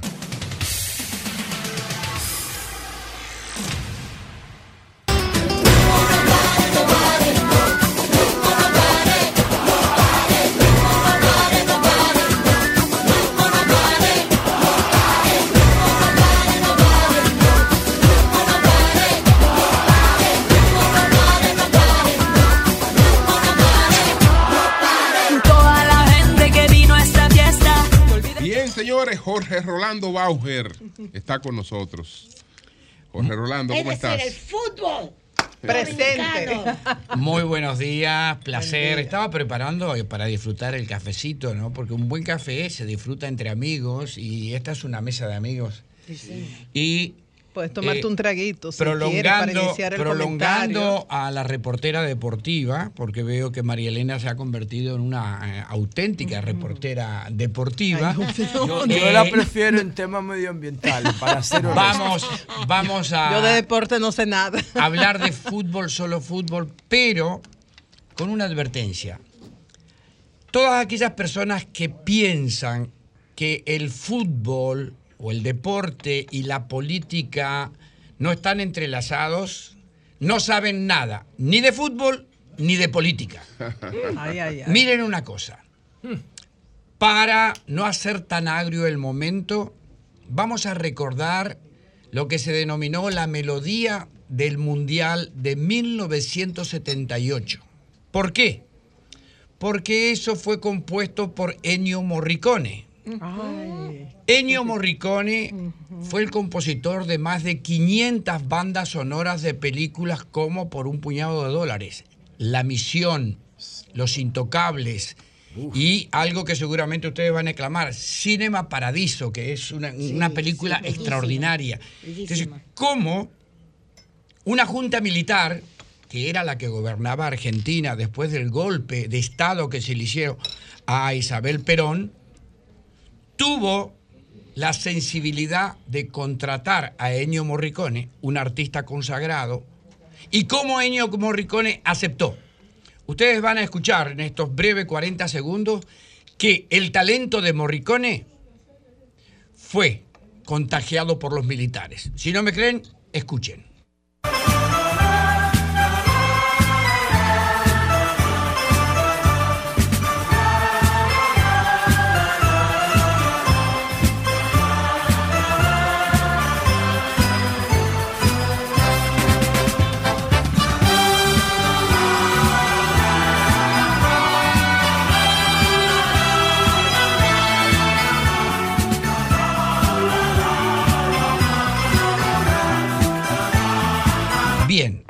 Cuando a todos aquellos que hemos visto, por ejemplo, Sacco y Vanzetti, Cinema Paradiso, eh, con esa banda sonora, ahí uno dice, pero ¿cómo este genio se presta a musicalizar una Copa del Mundo bañada en sangre? Y la gente se dirá, pero ¿por qué bañada en sangre? El Mundial de Argentina 1978 se produce en un momento histórico donde la política junto con los militares, habían invadido el Cono Sur. Vamos a puntualizar. Pinochet y los militares estaban en Chile. Una junta militar gobernaba Uruguay. Morales Bermúdez, general golpista, gobernaba Perú. Stroessner gobernaba Paraguay. Y en Argentina estaba el general Jorge Videla al frente de la junta militar. En ese contexto se desarrolla la plataforma denominada Operación Cóndor, que no era otra cosa que era una coordinación por parte de la CIA, y ahí aparece la figura de una persona que hoy en día tiene 100 años y da la sensación que los males... No, no muerto, no muerto, no. ¿Ya murió? ¿Quién? Ah, Enrique Kissinger. No, no, no, no, no, no, Da la sensación. No, se ha muerto. No, no, no, se ha muerto. Casi. goza, goza, goza, de muy, goza, de muy, buena salud y de, y de toda su lucidez intelectual. 100 años cumplió el pasado mes de mayo. Era un intelectual él. Bueno, está bien. No, eh, no, no, no, está bien. Lo cierto es que este mundial que convocó a 16 selecciones, que fue el último mundial con esta cantidad de partidos, se disputó en un ambiente muy especial donde todo el mundo, salvo los argentinos, conocían las atrocidades del gobierno militar. Y puedo dar fe de eso porque viajamos a la Argentina con mi esposa, hicimos por tierra en una aventura fenomenal desde Colombia hasta la Patagonia en tierra. Autobús, tren, barco, todo lo que podía ser. y pudimos constatar lo que acontecía en Argentina. Pero el pueblo argentino, maravillado por el fútbol, no conocía eso. Y mientras el mundo entero le reclamaba al gobierno argentino por los derechos humanos, el general Vidiera aseguraba que en Argentina se eran derechos y eran humanos. Pero lo cierto que en ese proceso denominado la Guerra Sucia, en Argentina desaparecieron 30.000 personas. ¿Usted yendo, El Mundial lo ganó Argentina. Y ahora viene un acontecimiento que difícilmente ustedes lo pueden escuchar y esto puede parecer jactancioso y es jactancioso. Henry Kissinger, en su momento secretario de Estado de dos presidentes de Estados Unidos, estrechamente ligado a la CIA, estrechamente ligado a la creación de la Operación Cóndor, amante del fútbol, según él, se presentó junto con el general Jorge Videla previo al partido decisivo entre Perú y Argentina, partido que Argentina tenía que ganar por más de cuatro goles para clasificar a la final, partido que tuvo lugar en Rosario, y previo al partido, Videla y Kissinger entraron al camerino de la selección de Perú a saludarlos algo inusual. Eh, realmente eh, no fue una visita de cortesía, aunque todo fue muy cortés. Pero qué momento emocional para los jugadores de Perú. Lo cierto es, Julio, que ese partido lo gana Argentina por seis goles a cero. ¡Wow! Consiguió el objetivo de. Y clasifica para la final. Y esa final se juega en el estadio de River Plate ante 70 mil personas y Argentina le gana a Holanda. En ese entonces Holanda tenía esa denominación. Y claro, todo esto acontece bajo la bendición de quien ejercía como presidente de la FIFA el brasileño João Avelange, que paradójicamente también vivió 100 años. Y esto confirma que los malos duran mucho porque Joao Avalanche revolucionó el fútbol, pero fue el padre de la corrupción en el fútbol mundial. Diablo. Traficante de armas, socio de la Junta Militar. Y ustedes dirán, pero Bauer está hablando de política o está hablando de fútbol. Usted empezó diciendo. Se los advertí. Exacto. Todo aquel que piensa que el deporte y la política no están hermanados, no lo sabe. Julio, puede ser sorprendente. A mí me encantaría ver la reacción de la gente, pero sobre todo de ustedes. ¿Qué opinan? No sé si tenían conocimiento de, ese suceso. Bueno, bueno claro, eh, porque también hay que tomar en cuenta ahí, mi querido amigo Bauer, que el mundo durante el siglo XX eh, se mantuvo en guerra hasta 1989. Es decir, tuvimos tres guerras tres guerras.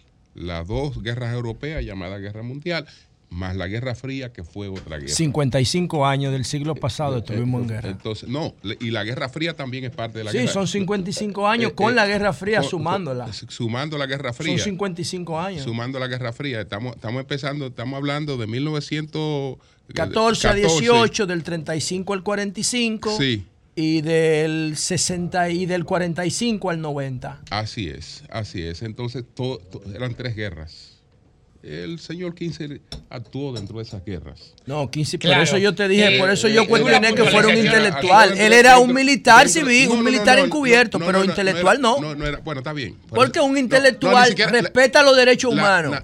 lo, de la, esa discusión es, innecesaria, por eso no es una discusión. Está bien, porque tú lo dices, ¿verdad? porque tú, porque tú sientes tu interés personal afectado, pero no porque resista el debate. ¿Quién está hablando de Un intelectual no viola los derechos humano ni promueve dictadura. Eh, eh, no lo hace. Yo no voy a discutir, yo no, voy a discutir, porque esa no sería una discusión de que, que si 15 es un intelectual. No es un intelectual. Para mí no, lo es. ¿Qué es lo que es un pues intelectual? no lo es. Busca el, origen de la palabra intelectual para que tú veas lo que es. Que niega totalmente aquí. No lo es un intelectual. Que los militares negaron durante toda la vida un mentiroso. que se trataba de una guerra. Manipulador Pero lo interesante es, y esto lo van a poder ver en Fútbol Solo Fútbol el domingo en un especial, que una vez que la vida continuó y juzgaron a los generales de la Junta Militar, el general Videa eh, confesó que la situación sociopolítica de Argentina y del Cono Sur les llevó a enfrentar una guerra que ellos no quisieron, pero que tuvieron que pagar con sangre. Es decir, quien dirigió la Junta Militar, que toda la vida negó que se trataba de una guerra, terminó, porque fue juzgado, mm. fue condenado a cadena perpetua, fue exonerado, yo no creo que es la palabra por el presidente Menem, eh, eh, cuando lo condenan y lo absuelven.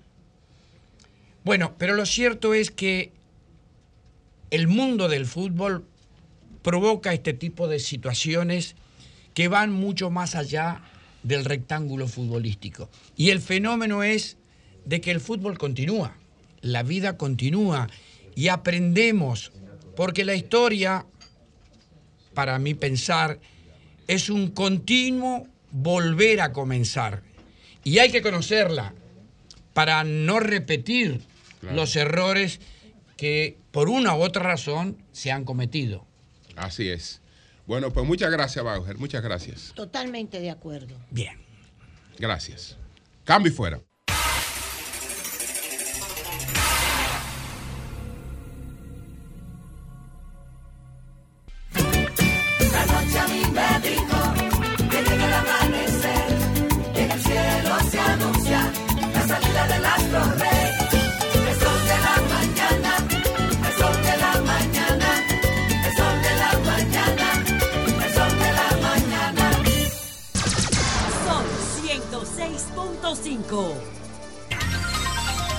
Bueno, atención, Eduard Garavito, que nos llamaste por el caso del cubano y, de, y del niño. Ah, el cubano. Tenemos información sobre ese caso. Adelante, doña Consuelo. Sí, esto es una información oficial.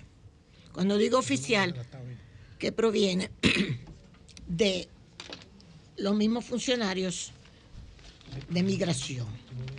Es lo siguiente la comunidad cubana, más un sacerdote, el señor de la comunidad cubana, se llama Ángel Bueno, ayer hicieron un acuerdo con migración para entregarle tanto al señor cubano como al hijo que está en Conani. Ya no están en Jaina, ni el hijo en Conani. Fue ayer a las 4 de la tarde que se hizo el acuerdo. Y por lo tanto, se le está dando un plazo, tienen un plazo para decidir si van a volver para Cuba, que es lo que que no se le está cobrando absolutamente nada. ¿eh? Es bueno que se sepa, eso me hicieron hincapié no se le está cobrando ningún dinero. Si el señor abogado, o sea, tiene una situación de sus honorarios, pues eso es otra cosa. Pero con respecto a migración, no se le está cobrando nada. Simplemente que le digan a migración cuándo van a partir, si van a partir, qué es lo que se va a hacer, porque ellos entraron, cómo entran los por la frontera con Haití que entran, por ahí entran venezolanos, no solamente haitianos, venezolanos, eh, iraquíes, cubanos, etcétera. Fue por ahí que entraron también. Entonces, que ya no están en Jaina, en este centro de detención de migrantes. Están en casa de una persona de la comunidad cubana. Fue un sacerdote con el señor Ángel Bueno de la comunidad cubana hicieron el arreglo con migración y están fuera tanto él como su hijo, esperando que se tome una decisión si van a salir del país o qué. Bueno, pues continuamos. Son las 8.56 minutos. Buenos días, José. Adelante. Bueno, gracias, Julio. Feliz inicio de fin de semana para todos. Y vamos a comentar un par de cosas, pero tenemos que empezar, Dios mío, por esta tragedia de la cápsula Titán de Ocean Gate. Esto es algo increíble en nuestra maravillosa historia de la humanidad. porque esto ha conmocionado tanto al mundo? Por muchas cosas. Ustedes saben que el Titanic es un símbolo de las tragedias humanas, así como las bombas de Nagasaki, Hiroshima o la tragedia de Chernobyl en 1984 son tragedias humanas. La, la, la, Torre Gemela del 2001 que ya está en este caso, igual que la bomba de Nagasaki y Hiroshima, son tragedias provocadas.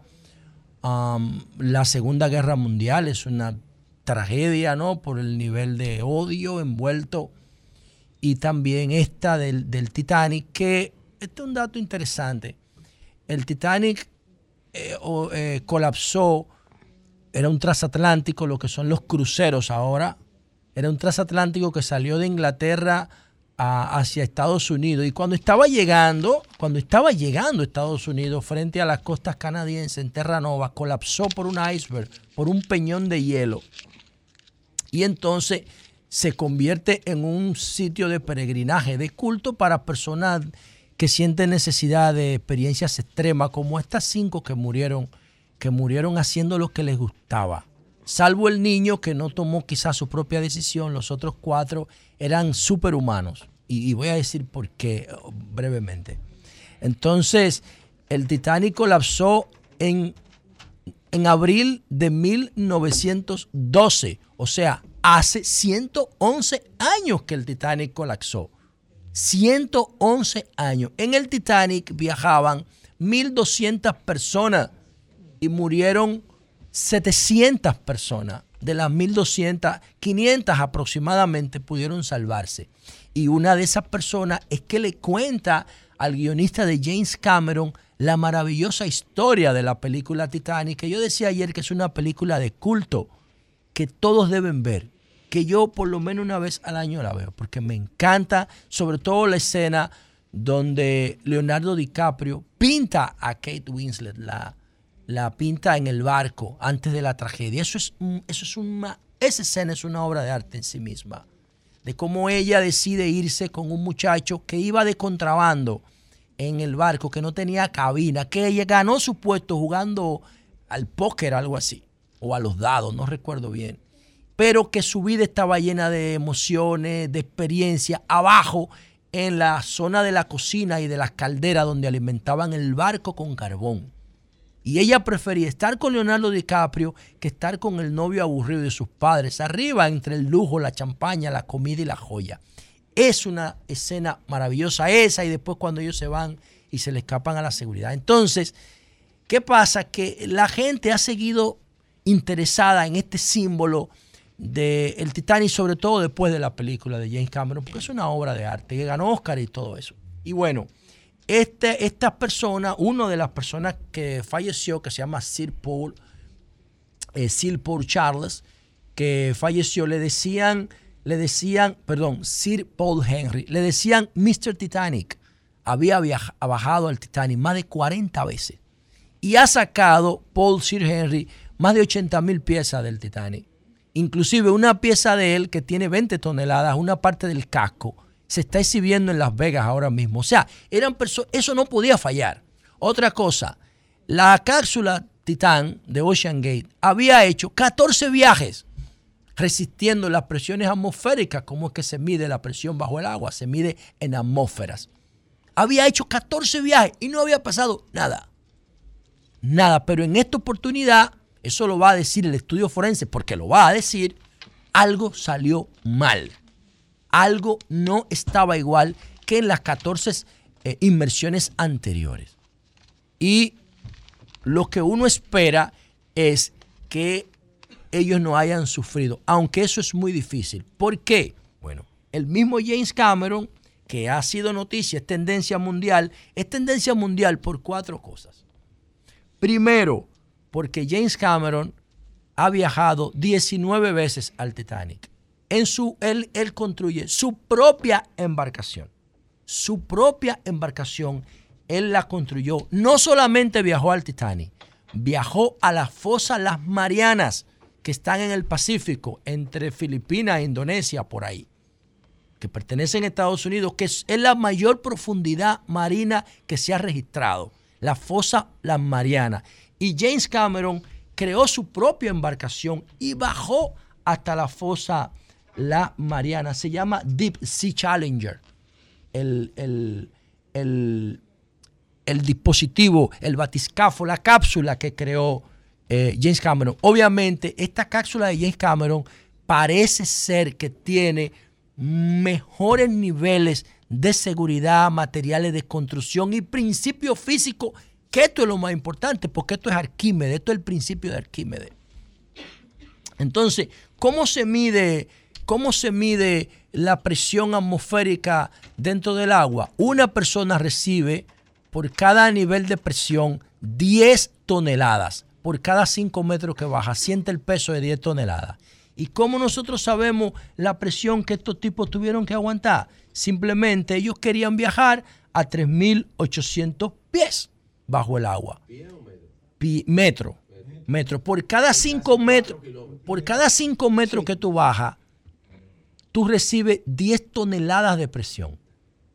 10 toneladas. Así una presión atmosférica se siente en el cuerpo humano por cada 5 metros, 10 toneladas. Entonces tú tienes que dividir 10, 33.800 metros entre 5 y dividirlo por 10 toneladas. Te da 7.600 toneladas de peso por persona. Dios mío.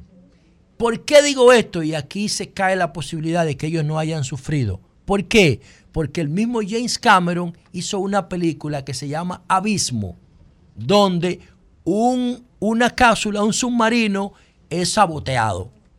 Y entonces la presión atmosférica debajo del agua creó lo que doña Consuelo definía ahorita como implosión, que es un fenómeno físico que hace que un recipiente que recibe mayor presión externa que la resistencia interna colisione o explote. si ustedes ven, si usted, sí, porque la presión de afuera es mayor que la resistencia interior del recipiente y hace que explote. Entonces, esa presión atmosférica. Que implosión. Sí, que, pero que implosión es una explosión hacia adentro. siempre es una explosión. Una explosión, sí, Siempre. Entonces, ¿qué ocurre? Que esa presión que tiene el océano a 3.800 metros, o sea, 3.8 kilómetros, no lo resistió el Titán, que ya había resistido 14 veces. Tenía una falla estructural que no se dieron cuenta porque no eran misiones. Sí, pero se lo habían advertido, ¿eh? Pero es que había tenido 14 éxitos. Sí, pero se lo habían advertido. El youtuber que, bajó, el youtuber mexicano se llama que Estrada. Estrada, Estrada, dijo que fue un viaje suicida. Él lo determinó, lo dijo así. Aparte, tú montarte en un artefacto. En un artefacto que se controla con un control de PlayStation. No, pero el PlayStation es una caricatura para tratar de disminuir esto. Tú, un control de PlayStation está lleno de tecnología, pero ese estaba modificado. modificado. Recuerden ustedes, señores, recuerden ustedes que Stockton Rush murió Dentro, era el capitán y fue el que diseñó la nave. Sí. O sea, ese tipo se va a arriesgar él mismo. Claro.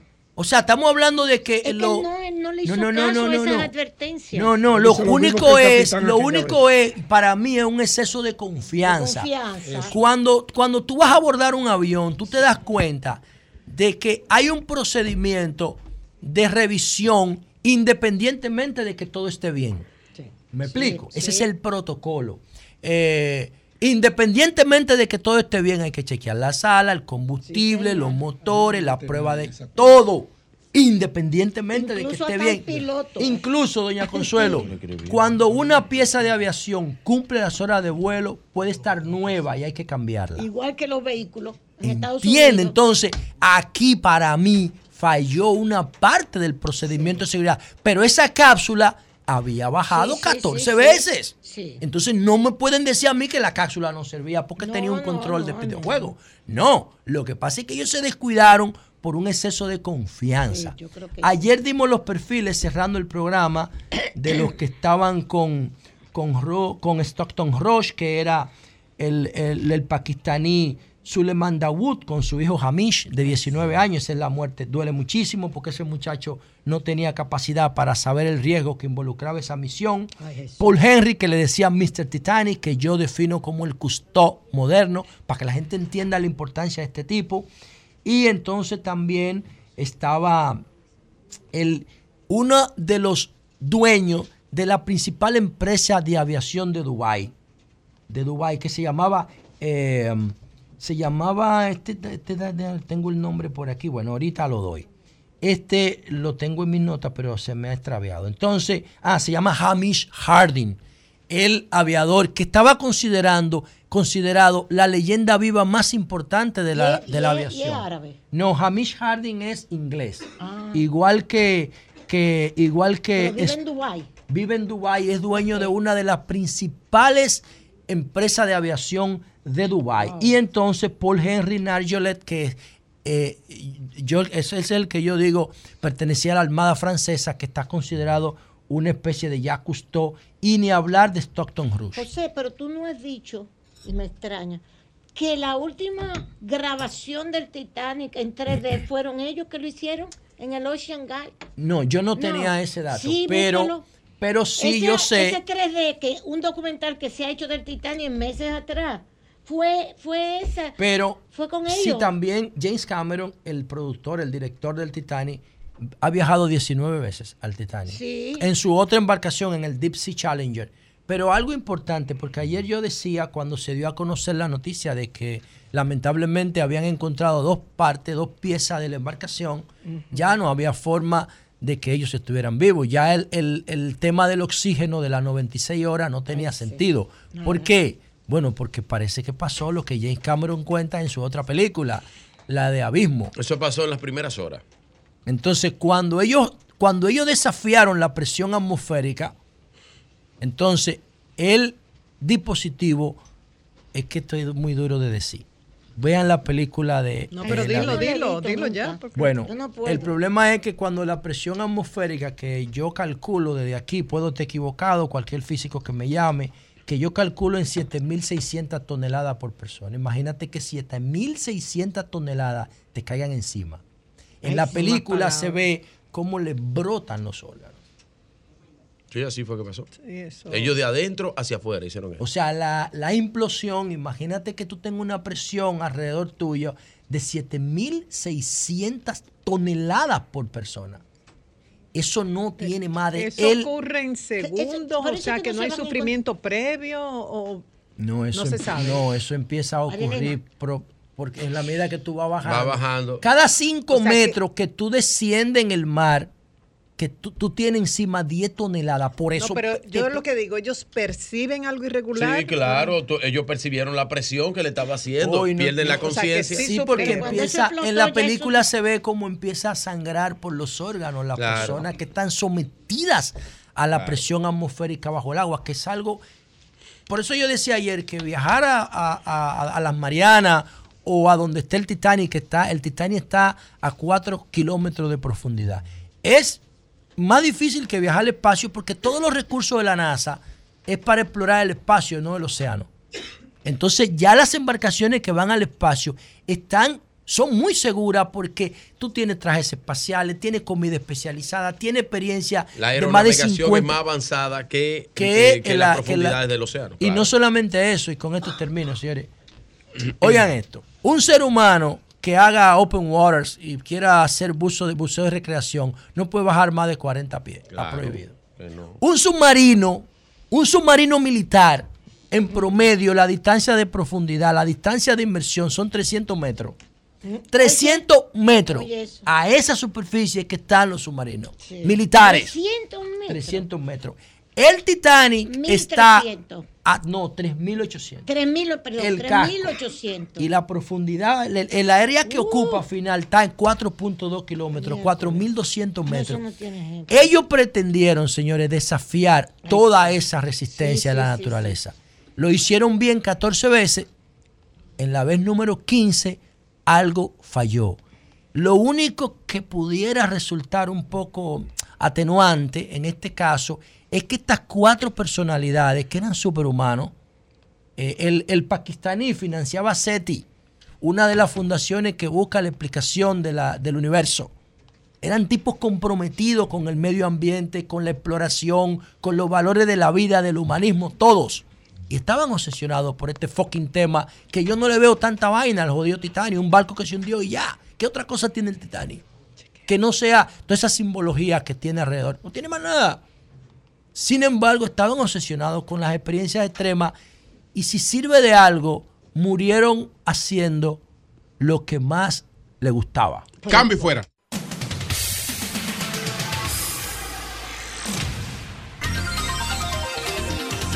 Son las 9, 17 minutos. Sí, perdón, eh, permíteme porque hoy es viernes, hoy vale hacer un ejercicio de renovación de esperanza. No, no voy a cantar, pero uno vive criticando a la juventud, que la juventud no está en nada. Y cuando uno encuentra una joven que promete y que hay que darle seguimiento, esto hay que destacarlo. Quiero felicitar a Juliana Martínez, la hija de Julio, que se graduó este miércoles. Oh, ayer miércoles. Señores, se llevó, yo creo que el papá se quedó corto. Se llevó todas las medallas. Se llevó el promedio más alto. PGA más de 4, que me dicen que es un, término utilizado para asignar un valor numérico a las calificaciones acumuladas en el sistema estadounidense. También 16 años en el colegio, destacándose por su esfuerzo y dedicación.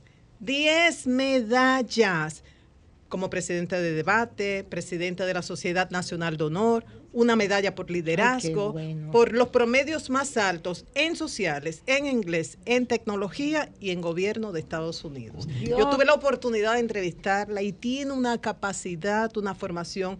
Ella trabaja los sábados aquí en el programa Sábado de Consultas, tiene un periódico digital, tiene un compromiso y algo que me llamó mucho la atención. Primero su fe, eso le encantaría a Eury, es una mujer de fe siendo tan joven y otra cosa muy importante, a veces uno encuentra estudiantes jóvenes muy, o sea, brillantes, brillantes, pero óyeme, son eh, tú no puedes llegar a ellos, están como en otro mundo. Pero Juliana es una persona sencilla que se conecta con cada estudiante. Pónganle atención, va a estudiar derecho. que hablaste va a llegar lejos. Sí, sí, Cuando yo venía, que te oí hablando de San Joseph. Pero todos estrellas, todo lo que se Oye, eso, dice Julio, todos estrellas, todos. Te voy a decir la verdad. Me dio envidia, me dio envidia por los estudiantes dominicanos que aquí en el país haya la capacidad, qué bueno, de tener una educación a ese nivel, como tú lo estabas diciendo. Hasta tres idiomas, hasta ya están dando eh, eh materias preuniversitarias. ¿Y por qué carajo la educación pública tiene que ir para abajo?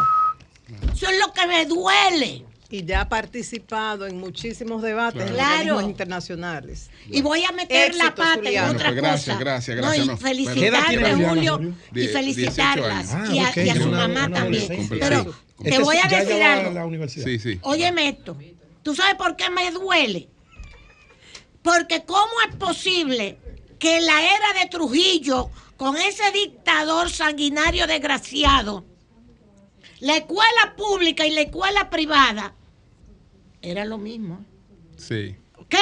Eran intelectuales los profesores de los. los maestros eran maestros y eran dedicados y todo. o sea, ¿cómo es posible que la democracia haya traído esta diferenciación tan grande? Que me alegro que esté en los colegios, claro que sí. Pero carajo, con ese presupuesto de educación, es para que la educación esté a los niveles que los muchachos y las muchachas no saben ni leer ni escribir en la educación privada, pública. Caramba, me duele, me duele. Bueno, pues muchas gracias, muchas gracias. Señores, vamos a continuar, vamos a continuar. Eh, don Pedro Jiménez, adelante. Adelante. Que estaba es, trabajando aquí, es aquí que se trabaja. Para que te llega tarde y entonces empieza. Hay una voz desde el más allá que está acá que perturba mi comentario. Ese es Virgilio. No sé, es, una rubio, voz Es rubio. es rubio del grupo. Es rubio. Bueno, buenos días a todos. Buenos días, don Julio. Buenos días, Martín, Consuelo, José, María Elena, Virgilio Félix. Lo que queda de él. Orando permanentemente por ti, por tu paz. tu tranquilidad mental y tu sosiego. Amén. Saludos a todo el equipo de producción, especialmente para Leanet Jiménez. Muestra un atuendo renovado, juvenil, vanguardista, ¿viste, José? Sí.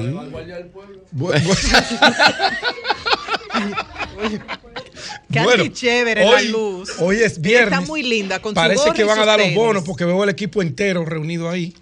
y sonriente todo. El equipo de sol con camisa champion de, la, de, la, Columpio, Columpio. Columbia, Columpio. Columpio. Soy Antonio Espaillat. Columpio. Doña Monse. Bueno. Columbia y North Face es lo que usa el, Ese es tu comentario hoy, Pedro. No, esa es mi salutación, María Elena. Adelante. Bueno, Columpio. Eh, ahorita me llamó poderosamente la atención la llamada del abogado con el tema del, del, joven, el niño, el adolescente cubano, que vienen muchos de ellos engañados, lo traen por Haití a través de mafia, le venden un sueño a los papás y después le generan un problema a ellos y al Estado receptor. Doña Consuelo ya sirvió la información muy oportuna, de primera mano, pero yo tengo una pregunta que hacer y me gustaría que me la conteste. Nosotros tenemos una ley general de migración.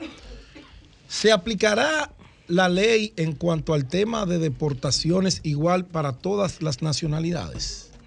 ¿Se aplica igual para los venezolanos, para los haitianos, para los cubanos, para los chinos, para cualquier extranjero que entre de manera irregular al país? Por ejemplo, yo me he topado en muchas ocasiones en el aeropuerto con jóvenes y personas mayores, adultas, que se van ya porque duraron tres, cuatro, cinco meses, vencieron el tiempo en el país y la ley de migración dice que si usted se pasó del tiempo del visado y de la entrada que le permitieron, creo que son 90 días, usted tiene que pagar una penalidad por cada día que pernotó de manera irregular. Cuando usted se va por la vía aérea, hay unos controles migratorios. Me imagino que por la vía terrestre nunca he salido del país por la vía terrestre, porque solamente tenemos una frontera terrestre que es con Haití. Y yo nunca he utilizado, nunca he ido a Haití, no he tenido la oportunidad de ir. Entonces, el, por la vía marítima, por los aeropuertos, se le cobra y no se le permite salir hasta que no paguen esa ah, penalidad. Cuando se les apresa, yo veo que a los nacionales haitianos se le montan un camión y se mandan para su país y no le cobran nada. ¿Qué le van a No hay ningún sistema que los registre. Estamos de acuerdo. Ahora, y los que sí entran con una visa, que vencen el visado, cuando se van, le pasa lo mismo que al cubano. Le cobran esa penalidad, lo dejan retenido hasta que la paguen.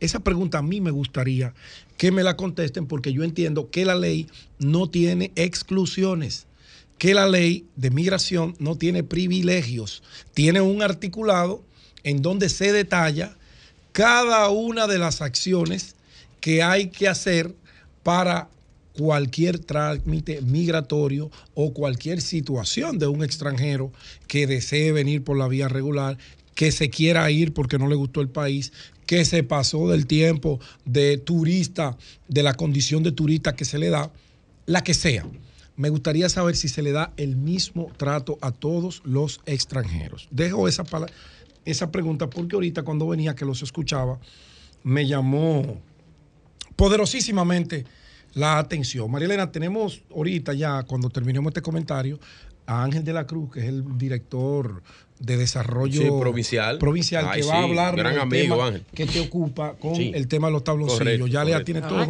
Termino el comentario para que cuando don Julio así lo estime, así es, conversemos con él. Bueno. Qué bueno es trabajar en ¿Lo pusieron o no los no, Él dirá. Siempre que la voz oficial habla oportunamente, evita crisis, en materia de comunicación. E habla bastante claro.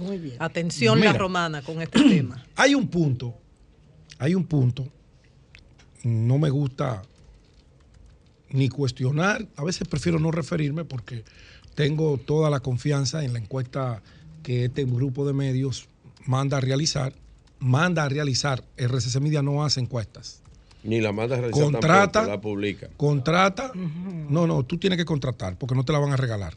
Eso tiene un costo. Y eso tiene un contrato y eso tiene unos acuerdos. No es una labor altruista, no, no, no, no, no No. Una empresa. Se manda a hacer y el contenido, el resultado, RCC Media lo publica. Pero RCC Media no es que hace levantamientos. Ni firma encuestas, simplemente su medio la publica. Cualquier error, cualquier fallo es responsabilidad de la firma encuestadora, porque le pagaron para eso.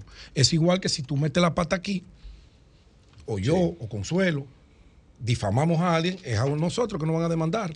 no es a RCC Media. No. Eso para se que, Para que la gente entienda y para que no, no se me vaya a malinterpretar, no existe el más mínimo ánimo de cuestionamiento. No, jamás lo haría. Respeto mucho el medio donde trabajo. Ahora bien, yo me he quedado los tres días del miércoles hasta acá dándole mente a un elemento, un solo elemento de la encuesta. Uno.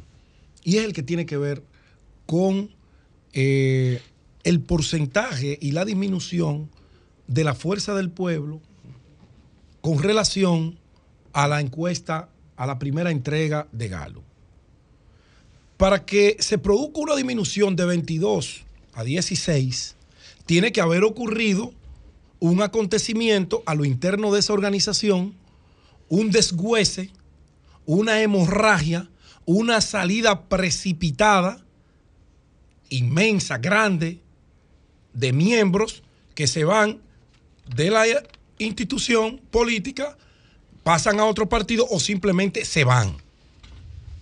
Y haciendo un recuento, buscando, que tengo mucha, mucha información aquí, yo no he visto en los últimos 40 días que eso haya ocurrido. Ustedes me pueden corregir. Entonces, ¿cómo tú me puedes explicar que yo bajé seis puntos donde en vez de salidas de miembros de la Fuerza del Pueblo, lo que ha ocurrido es totalmente lo contrario. En esos 40 días, el presidente Leonel Fernández, Radamés Jiménez Peña, los dirigentes en sus territorios, lo que han presentado al país son actos de juramentación de nuevos miembros. Incluso gente que se había ido, como nuestro gran amigo Euclides Sánchez, fue en ese plazo de esos 40 días que decidió regresar a la fuerza del pueblo. Entonces, me queda la duda de qué pasó cuando Gallup midió a los partidos políticos, porque obligatoriamente que ahí hay un error. O lo hubo en la primera entrega, que todo el mundo sabe que el propio Rafaelito, después que vino Francisco Javier aquí, admitió que se cometieron hierros imperdonables en un levantamiento científico y él los aceptó con humildad, porque somos humanos. Entonces, con relación. perdón, él no, él no, eso no fue lo que. Bueno, si fue el debate de aquí, eso no fue lo que ocurrió. No, no. Lo que ocurrió fue que en el informe eso es importante. No, yo no estoy detallando cuál fue el problema. No, no, había un dato. No, yo estoy dando que hubo hierro. Sí, pero no, fue lo estoy detallando. No, no, fue con la ficha técnica. No, lo estoy detallando. Fue con un comentario. Es que uno de los redactores. Bueno, con la encuesta, es con la encuesta. No, no, es que son cosas distintas. Pero está bien, pero fue la encuesta. Sí, pero todo eso te pone en entredicho el resultado. Yo no estoy diciendo que lo que tú estás diciendo es mentira. Lo que estoy diciendo es. detallar. Lo que estoy diciendo es que lo que se discutió aquí, que provocó la llamada de Acevedo, fue. Correcto lo que Francisco Javier señaló, que uno de los que redactaron el informe le estaba haciendo sugerencias, al gobierno. No significa que estaba alterando datos. Yo no he dicho eso. No. Yo no he dicho Ni que la encuesta tenía problemas. Yo no he dicho eso, pero automáticamente. no, no tenía hierro, no tenía No, no, pero un momento, ya Consuelo. Sí. Un momentico, porque no estamos locos aquí en esta cabina. Sí. No estamos locos. Yo estoy hablando muy claro, en un lenguaje muy llano. Si un elemento tan sensible como un encuestador sugerirle a uno de los actores que está encuestando cuando es independiente ocurre, cualquier cosa puede ocurrir. Ah, pero ya es otra cosa. Pero eso es lo que yo estoy diciendo. por, eso, por eso dije, no voy. No, pero doña Consuelo, pero si usted no tuvo la sapiencia de sentarse a leer lo que usted iba a publicar, entonces yo tengo por qué creerle que todo lo que usted publique es correcto. yo no tengo, yo no tengo esa obligación. Nadie me puede obligar a eso. Ya es otra cosa. Ya eso es lo que yo estoy. Pero eso es lo que yo estoy diciendo. Entonces, y fíjate que comencé diciendo que respeto y valoro el trabajo y saco a RCC porque son humanos quienes hacen esto. Y estoy haciendo una cronología y estoy presentando una situación, un elemento que tiene que darse para que una variante cambie. O sea, baja uno, sube el otro. ¿Qué pasó para que eso ocurra? Porque tiene que haber un acontecimiento que motive esa baja o no. ¿Cómo tú me vas a decir que yo bajé seis puntos? No se me ha ido un miembro. Por el contrario, a diario me llegan cientos de nuevos dirigentes y yo bajé seis. Yo te lo puedo explicar. Espérate, tú lo explicas ahorita en tu comentario. Entonces yo a mí me gustaría, porque de verdad esa variable a mí no me cuadra.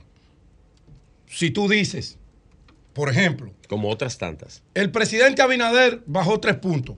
Yo creo que debió haber bajado diez. No, claro. ¿Por qué? No, y no lo estoy politizando. Te voy a poner también el ejemplo que motiva y justifica el porqué de mi aprehensión. Oh, pero tú tienes un 70% de dominicanos que dicen que se sienten inseguros, que no confían en ninguna de las medidas ni en ninguna de las autoridades que están manejando la seguridad pública. ¿Y usted cree que un 70% no es significativo para que la popularidad de quien traza esa política pública y la dirige baje? ¿Ustedes creen que no?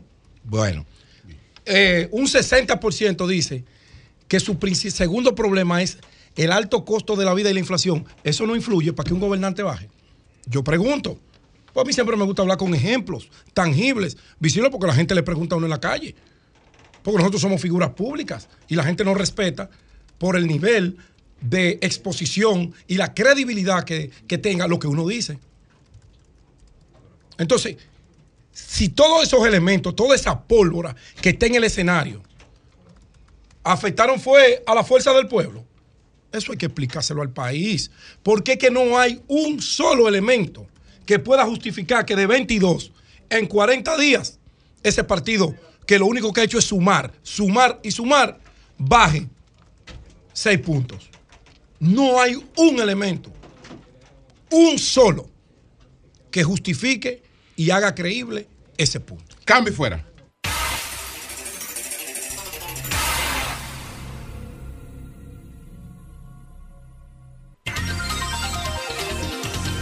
Pedro, tenemos al señor Ángel de ah, la Cruz, presidente de la Comisión Presidencial de Apoyo al Desarrollo Provincial. A propósito de la denuncia que hizo el señor Kelly Horford, tío de Al, sobre unas donaciones millonarias que hicieron para el Polideportivo de Leoncio Mercedes y que se desviaron. Él dijo finalmente que se le entregaron a Joan Puig y que éste las retuvo supuestamente porque el gobierno le debía un dinero y desligó a los ingenieros encargados de la obra. Vamos a ver qué nos puede decir el presidente de la Comisión Presidencial de Apoyo al Desarrollo Provincial, Ángel de la Cruz, encargado de remozamiento de ese polideportivo. Adelante, Ángel. Buenos días. Sí, eh, primero, darle las gracias a ese prestigioso elenco de trabajo que prestigia el periodismo dominicano a través de El Sol de la Mañana. Gracias. A todos ustedes. Gracias.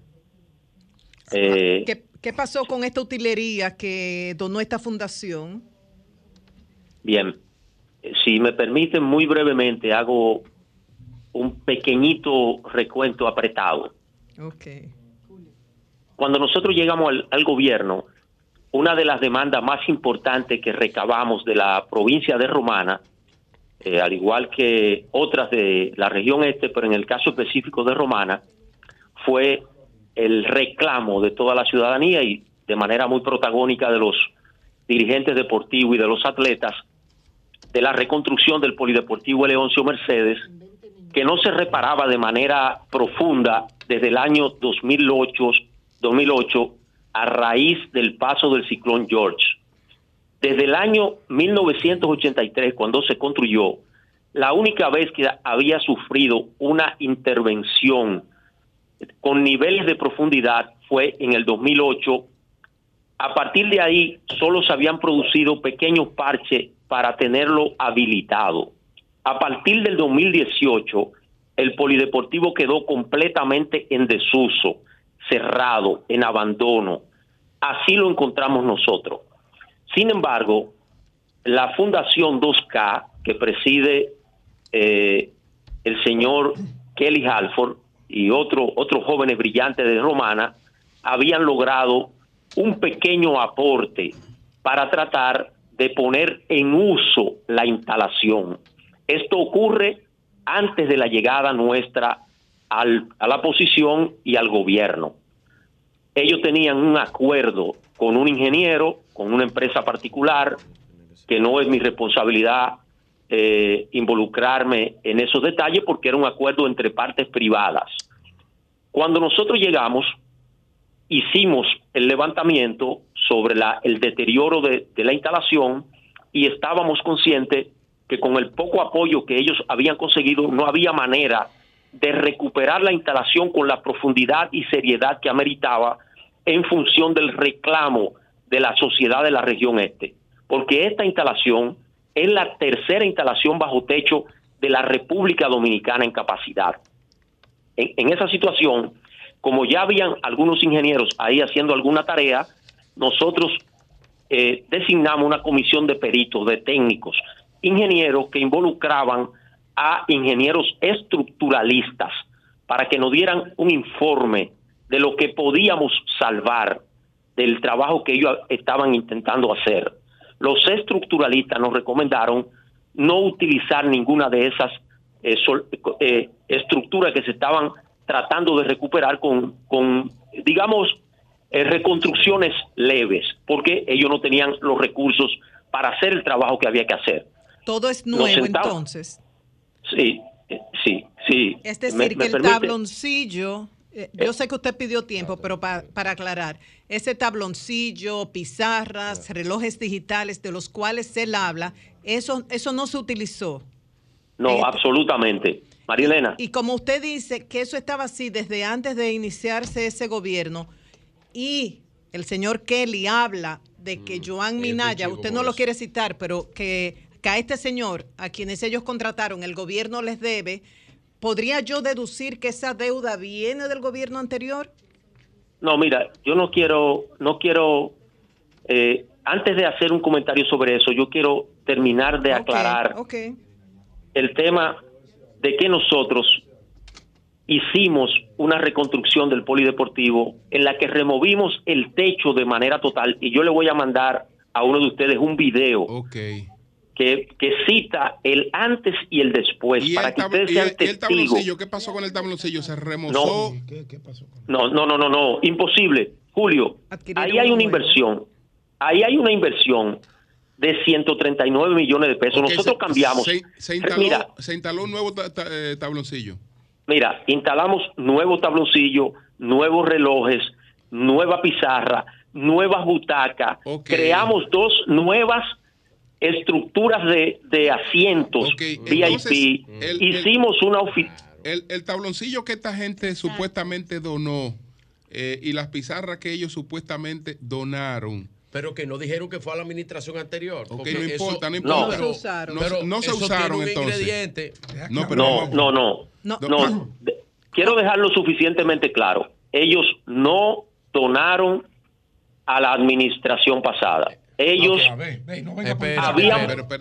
vamos a oírlo vamos a oírlo. no donaron a la administración pasada y entonces no no ellos ordenaron oye orde, pusieron una orden para adquirir un tabloncillo un unos parales y unos relojes que a quien le pusieron la orden debió entregar a la Comisión de Desarrollo Provincial, que es la institución encargada de ejecución del proyecto en el momento del desarrollo de la obra en el que ameritaba ya la instalación de dichas partes del equipamiento, porque el equipamiento del polideportivo incluye butacas, incluye una serie de elementos que también de, de, lo que forman parte del tabloncillo.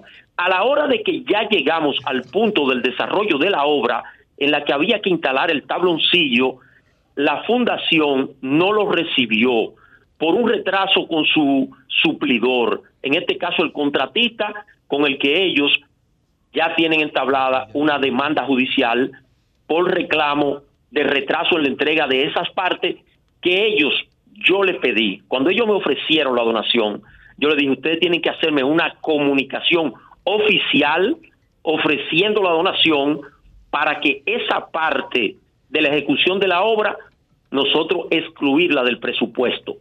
pero era cuando llegara el momento y ya la donación fuera oficial, a través de un documento oficial.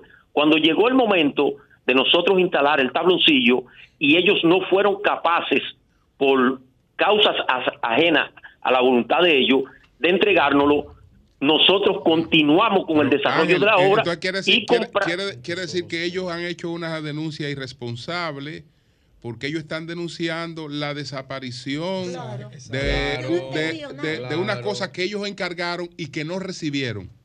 Exacto. bueno, no le quiero poner el concepto de la denuncia irresponsable, pero eh, en honor a la verdad, sí. en la realidad, ellos están conscientes y nosotros inclusive todavía hoy sostenemos una buena comunicación porque nosotros estamos tratando de fortalecer el trabajo que ellos hacen de, eh, captar fondos para ayudar a reconstruir instalaciones deportivas a través de mecanismos de ONG que tienen el interés de invertir en República Dominicana. Pero para cerrar el tema de la construcción, ese polideportivo, yo le voy a enviar una imagen. Nosotros, como era lógico, no íbamos a detener la entrega de una instalación que a gritos la pide la población de la Romana, solo porque eh, tendríamos que esperar entonces que ellos resolvieran el problema para poder cumplir con su expectativa de donarnos el tabloncillo. Eso lo entendemos perfectamente. De mi parte, eh, debo aclarar que, o recordar, mejor dicho, que el señor Kelly aclaró todo y yo lo dije más temprano. Pero no ha aclarado nada. Él es muy irresponsable. No, no, no, no. Él no ha aclarado nada. Él, no ha aclarado nada. Él lo que es un irresponsable. No, porque, Julio. Porque la sensación que se da fue que, se que, ellos donaron eso y que se lo robaron. Correcto. Eso, eso, eso, robado. Y ellos no habían entregado nada. Pero el segundo, él dice, en el segundo audio, él dice, la comisión no tiene nada que ver. Si a quien tú le contratas de eso no te lo entregó, tú lo tienes que demandar, tú tienes que demandar al Pero él lo dice pero no agarré y decir que la organización. Que, eso se perdió. Que eso se perdió ahí. Por eso yo demandaba la voz oficial.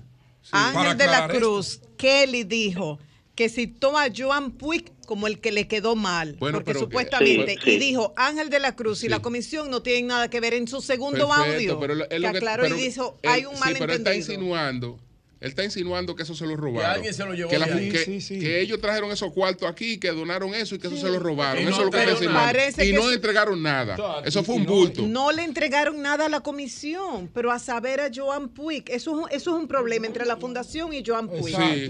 yo no sé a qué nivel, pero el problema está ahí. lo interesante él no tenía que hacer esa denuncia. Que hay que él tenía que demandar a Joan Puig por cualquier incumplimiento que tuviera. Pero no, pero no decidí que, que hicieron una donación, que se la robaron. Ya Ángel de la Cruz habló, ya quedó claro de que esto no tiene que ver ni con la administración anterior ni con la actual. Entonces ahora le toca hablar. Y, que ahí no se ha perdido ni tabloncillo ni pizarra. Ahí no se ha perdido nada. Pero hay un elemento más. Sol de la mañana está a disposición del eh, señor Kelly. Ellos no entregaron nada. Los Golfos no entregaron nada. Hay un elemento. ahí. Hay un elemento Aunque ellos lo mandaran a hacer o lo que fuera, pero ellos no entregaron nada. Dice el segundo audio que yo lo escuché, el que Marielena hizo referencia, que ciertamente él aclara. Eh, no, él aclara y no tiene condiciones técnicas para, para socializarlo. En el aire. Él dice que ellos no han entregado el señor Joan Puy, Joan Puy porque él alega que el gobierno le debe. O sea, él sigue echando una mala leche. Él dice que no sabe si, es deporte, agricultura o qué. Él lo hizo con mala vibra. He llamado de manera insistente al señor Kelly, pues, no ha respondido. Gracias, gracias, pero, eh, Ángel el programa de la Cruz. está a su orden. Gracias. Entonces, Ángel. Eh, Pedro, sí. Eh, María Elena, eh, eh, Julio, le pido estos 30 segundos solo para decirle lo siguiente. La magnitud de lo que ha significado para la provincia de la Romana, para la juventud de la región este del país, que podamos poner en las condiciones que pusimos ese polideportivo Leoncio Mercedes, que cuando ustedes crucen por Romana, les pido que se detengan un segundo no solo para que vean la fachada, sino para que vean el trabajo que se hizo en el interior a profundidad que ha sido reconocido por todos los sectores de la vida organizada de la región, es extraordinariamente más importante que esta, eh, este ruido innecesario que se ha provocado. Esto es una obra ejemplar del gobierno, porque es para la juventud. Y ha entregado el gobierno una instalación bajo techo, la más importante de la región este de la República Dominicana. Y yo les pido, y, Julio, voy a, pedirte autorización para enviarte el video del acto de inauguración que fue espectacular, en, el que, en el que detallamos todo lo que se instaló ahí y desde luego incluye, porque era imposible pensar que una inversión de 139 millones de pesos la íbamos a entregar sin, poner un tabloncillo nuevo, nuevo, pizarra y parales. Gracias, gracias Ángel. Gracias, Ángel de la Cruz. A su orden. Gracias, Ángel. Gracias, Ángel de la Cruz. Tú tienes, tú tienes el primer, el primer audio. Porque ¿El primero o el segundo? Bueno, el primero. Porque un irresponsable. Ahora hay que averiguar. Ahora hay que ah, averiguar. tienen el primero. Ahora hay que averiguar si ellos realmente pagaron la totalidad de eso al suplidor que le estaban comprando eso. Para confirmar, Jovita tiene el primero, acabo de eh, mandar al grupo el segundo y el teléfono del señor Kelly. Una irresponsabilidad total. Yo no conozco al, señor que acaba de llamar, pero una irresponsabilidad de Ángel de la Cruz. Pero es una irresponsabilidad usted insinuar. Usted insinuar. No, pero no te refieres a Ángel de la Cruz. No, no, no. Ah, al, al, señor, Kelly. Insinuando que habían donado unas una cuestiones que se la habían robado. Por eso es lo que ellos están diciendo. Exacto. Eso que están, eso, aunque él quiera echar para atrás ahora eso es, lo, que está insinuando. Vamos a ver, a escuchar el primer audio. La Fundación 2K y Holfo donamos un tabloncillo valorado en 10 millones de pesos, dos bases Spalding G8 de primera, dos pizarras digital y dos relojes de 24. El ingeniero encargado de la obra, no sé si le vendió la utilería de nosotros al gobierno, no estoy diciendo eso pero la utilería de nosotros de repente desaparecieron y nadie dice nada. Yo voy a hacer una visita personalmente a Milagros Ortiz Bosch para que ella tome carta en el asunto. Porque aparte de que le tenemos la firma de Juan Julio Báez investigando el caso, también vamos a hacer ya sonar la trompeta. Porque de repente, si eso no aparece, yo quedo como el feo. Y yo no voy a quedar feo ante nadie, sabiendo que soy inocente. Entonces, esa es, eso es todo lo que yo tengo que decir por ahora. Y si con eso no es suficiente para que muchos de los que están en este grupo entiendan. Por eso que me preguntaba desde el principio, bueno, pero ¿a quién se lo entregaron? Porque si, si, tú no puedes decir que nosotros nos vamos, ¿a quién usted le entregaron eso? Porque eso era fácil establecer cuál era la responsabilidad en ese sentido.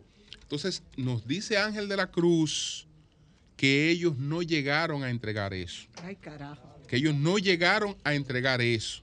Pero este está diciendo que lo entregó. Que donaron categóricamente. Que donaron. Entregó. Yo no sé. Yo, pasado. yo no sé. Yo no sé para no, qué. Y que, va a poner milagro. Y que, la donación es un acto de el, y que el jefe y que, el jefe gastaron 10 y que, que gastaron 10 millones de pesos en eso. Mira, ese es el único verbo que tú, ese pasado. Sí, eh, vamos a ver si tenemos el otro ahí, porque después le echa para atrás. O sea, no tiene el verbo haber. Sí. Exacto. Y sin embargo, tiene significado completo. Sí, sí. Entregué. Entregué. La acción se concretó. Se, concretó y que, que, donamos, que etcétera. Y, y, entonces para dar la impresión. hay otra información. De dar. Pero antes da, da la impresión de que supuestamente habían hecho una donación, que se la habían robado y eso era mentira. Hay otra información sobre el cubano y el niño. Sí. Me acaban de llamar otra vez de migración. Porque hubo la persona que nos está haciendo la diligencia. Don Venancio quiere que lo llamen. Lo vamos a llamar. Porque no es el caso, el que yo expliqué, que yo me habían explicado, no es el caso del cubano y el niño, es otro cubano. Que el del caso del ah. cubano y el niño ahora es que se está resolviendo. Y que don ah. Venancio nos va a llamar, o sea, va a comunicarse con nosotros. Pero para que esté claro que el caso que ellos explicaron primero no es el caso. Y agrégale que me dicen, me escribió un colega periodista, que esa persona que trajo ese cubano tiene una estructura supuestamente de traer esos niños de manera irregular ah, al país y que migración está apoderada, incluso que ese señor tiene un pasaporte chapeado. El que los trae. El que los trae. Bien. Tenemos el otro audio del, del, señor ahora, diciendo otra cosa. Escucha. Una persona que le gusta mucho estar en los medios, que le gusta mucho los escándalos. Yo no soy de ese tipo de persona. Pero hubo un malentendido. Porque ya eh, el audio se está tratando de, de, de agrandar la frase diciendo cosas que no son ciertas. En ningún momento yo estoy culpando a los ingenieros encargados de la obra de, polideportivo, o no estoy acusando a los ingenieros que el gobierno contrató, tampoco estoy acusando a, Ángel de la Cruz. Eh, Ángel de la Cruz y mi persona no, nosotros tenemos una relación, ¿entiendes? Pues tener la oportunidad de conversar con él en varias ocasiones y una persona, eh, al menos por lo que he podido ver, una persona íntegra. Eh, yo me estaba refiriendo a, a Joan Puig, a él fue que la fundación contrató para que instalara el tabloncillo y comprara los otros utensilios que se iban a utilizar en el polideportivo, los otros inmuebles. Eh, Joan Puig de Unitex Infra, que tengo la dirección de ambas direcciones, es dos oficinas que tiene en Santo Domingo. Eh, mi persona se estaba refiriendo a él. Joan es, el que tiene esos, esa utilería retenida, porque él decía o dice que el gobierno le debe, no sé en qué área el gobierno le debe, si en el área de agricultura, si en el área de obra pública, si en el área de deporte, pues dice que el gobierno le debe, que por eso que él retiene esa, esa, esas utilerías le está reteniendo.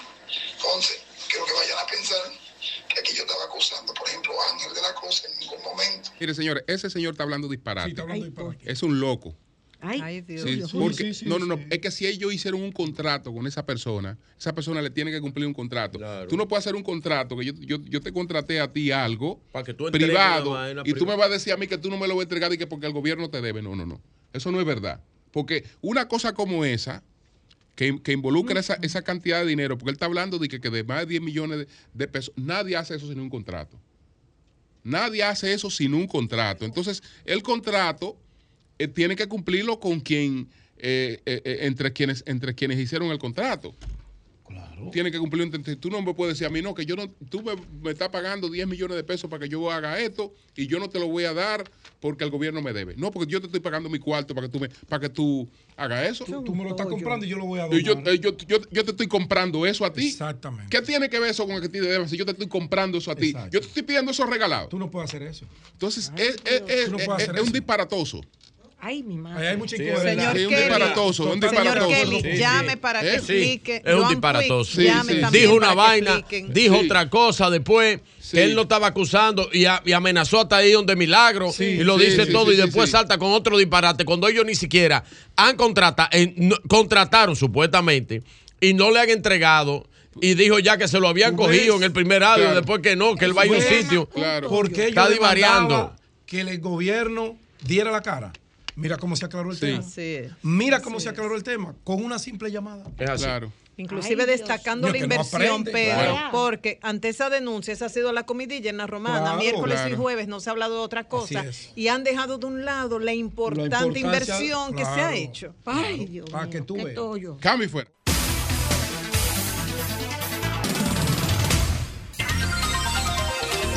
Bien, señores, tenemos a Venancio Alcántara, el director general de Migración.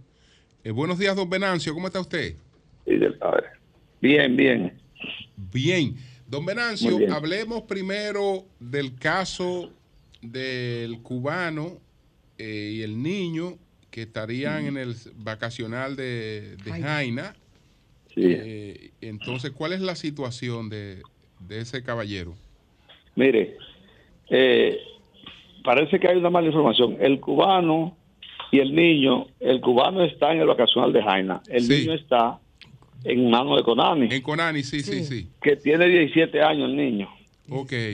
Eh, mire, ellos entraron por Haití. Ya la ley de migración establece que cualquier turista o extranjero que entre al país tiene eh, si entra legal debe notar durante 60 eh, días después de ahí tiene que pagar derecho de estadía. Sí.